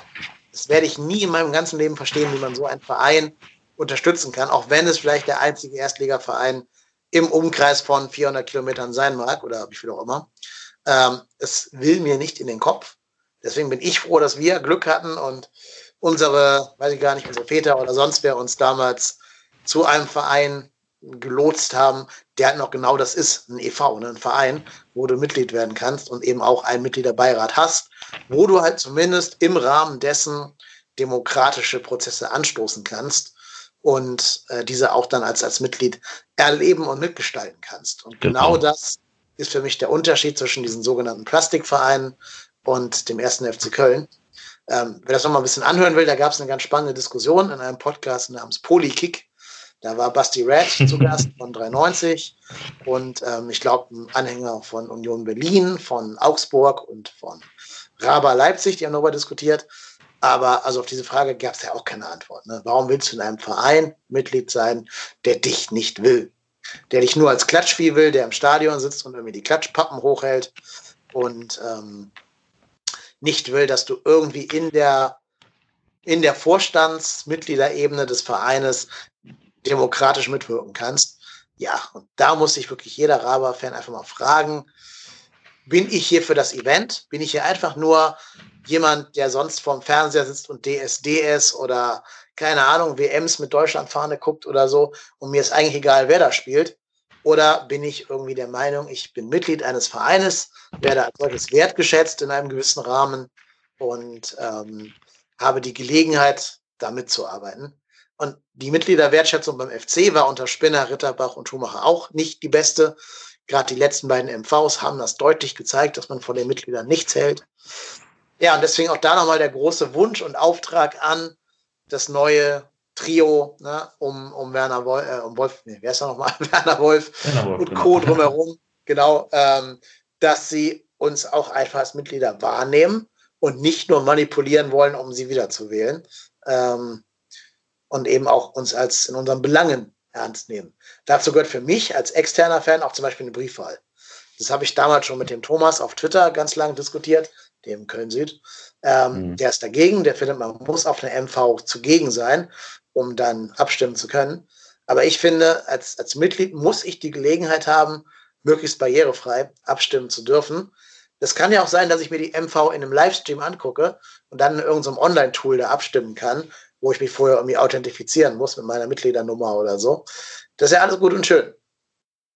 Aber es muss doch eine Chance geben, dass man auch, wenn man nicht im Umkreis von Köln wohnt und nicht mal eben 400 Kilometer jetten kann durch die Gegend, da irgendwie sich demokratisch mit beteiligen kann. Ja, ja, also ich glaube, das ist ein Thema, was bestimmt auch irgendwann nochmal auf den Verein zukommen wird. Ich stelle es mir nur schwierig in der Umsetzung vor. Weil in letzter Instanz könnte ich ja dann meine Mitgliederkarte an irgendwen abgeben oder mir irgendeine Mitgliedernummer organisieren, mich mit der einwählen und dann, also das ist, glaube ich, ein heikles Thema, was wahrscheinlich technisch bestimmt schwierig ist, könnte ich mir vorstellen. Also, also es gibt ja auch online abstimmen. Es gibt ja auch Online-Banking, wo auch klar ist, dass ich das bin. Ja, so, stimmt. Ja. Zur Not musst du halt irgendwie mit der Handynummer arbeiten, dass du dann einen PIN schickst oder von mir aus so einen Fingerabdruckscanner. Klar, kostet wieder Geld, klar. Ne? Oder halt einfach sagen, wir machen eine Zwei-Wege-Authentifikation, dann ist das eben so. Ich weiß nicht, ob bei der MV die, wie, wie genau da die Persos kontrolliert worden sind, keine Ahnung. ja, schon, also schon eindeutig. Also wie gesagt, ich ähm, war, war äh, verwundert. Also dieses Jahr sehr, sehr strikt. Also wie gesagt, auf der, auf der äh, Mitgliederkarte wird dann der Name kontrolliert, Personalausweis vorgezeigt, passt der Name. Und es wird wirklich sogar mal aufs Bild geguckt. Ähm, also das war schon, war schon sehr, äh, also zumindest bei mir am Eingang, also ich weiß jetzt nicht, wie es bei anderen Eingängen war ob, oder ob es dann andere Zeiten gab, wo es nicht so war, aber zumindest ich bin äh, verhältnismäßig äh, aufwendig kontrolliert worden.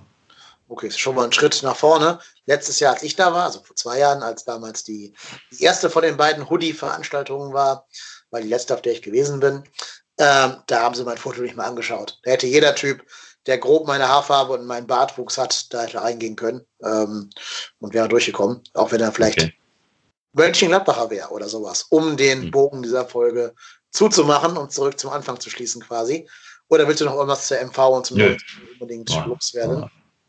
Ich glaube, das haben wir vollumfänglich gemacht. Ja, genau. Wir haben jetzt 90 Minuten fast geredet. Ähm, es gäbe noch viel mehr zu bereden. Wir haben noch zum Beispiel gar nicht in Detail jetzt über Ausbau und so weiter gesprochen, über Grüngürtel und so. Müssen wir jetzt aber auch nicht. Das sind, glaube ich, so ungelegte Eier, über die es dann zu reden gilt, wenn sie mal irgendwann gelegt werden sollten. Und insofern würde ich sagen, nochmal wieder wie immer herzlichen Dank für deine Bereitschaft, ja 90 Minuten über den FC zu reden mit mir. Ja. Wenn ihr euch fragt, wer das war, das war der Marco, den ihr auf Twitter unter @ruhrporthennis findet und ihm dort bitte folgen möchtet. Genauso wie ihr uns immer gerne ein Like und ein Retweet dalassen könnt. Das hilft. Noch mehr helfen sogar positive Bewertungen bei iTunes. Ähm, gerade 5-Sterne-Rezensionen helfen, den Podcast bekannter zu machen. Und da wir nach wie vor nicht auf irgendwelche Spenden angewiesen sein möchten und da auch keine Werbung für machen wollen für andere Spendenmodelle, bitte ich darum, doch mal noch überlegen, hat man nicht irgendwo fünf Minuten Zeit, um mal eben ein paar Sterne bei iTunes dazulassen. In dem Sinne, ich bin Kai Lennep und ich bin trotzdem hier.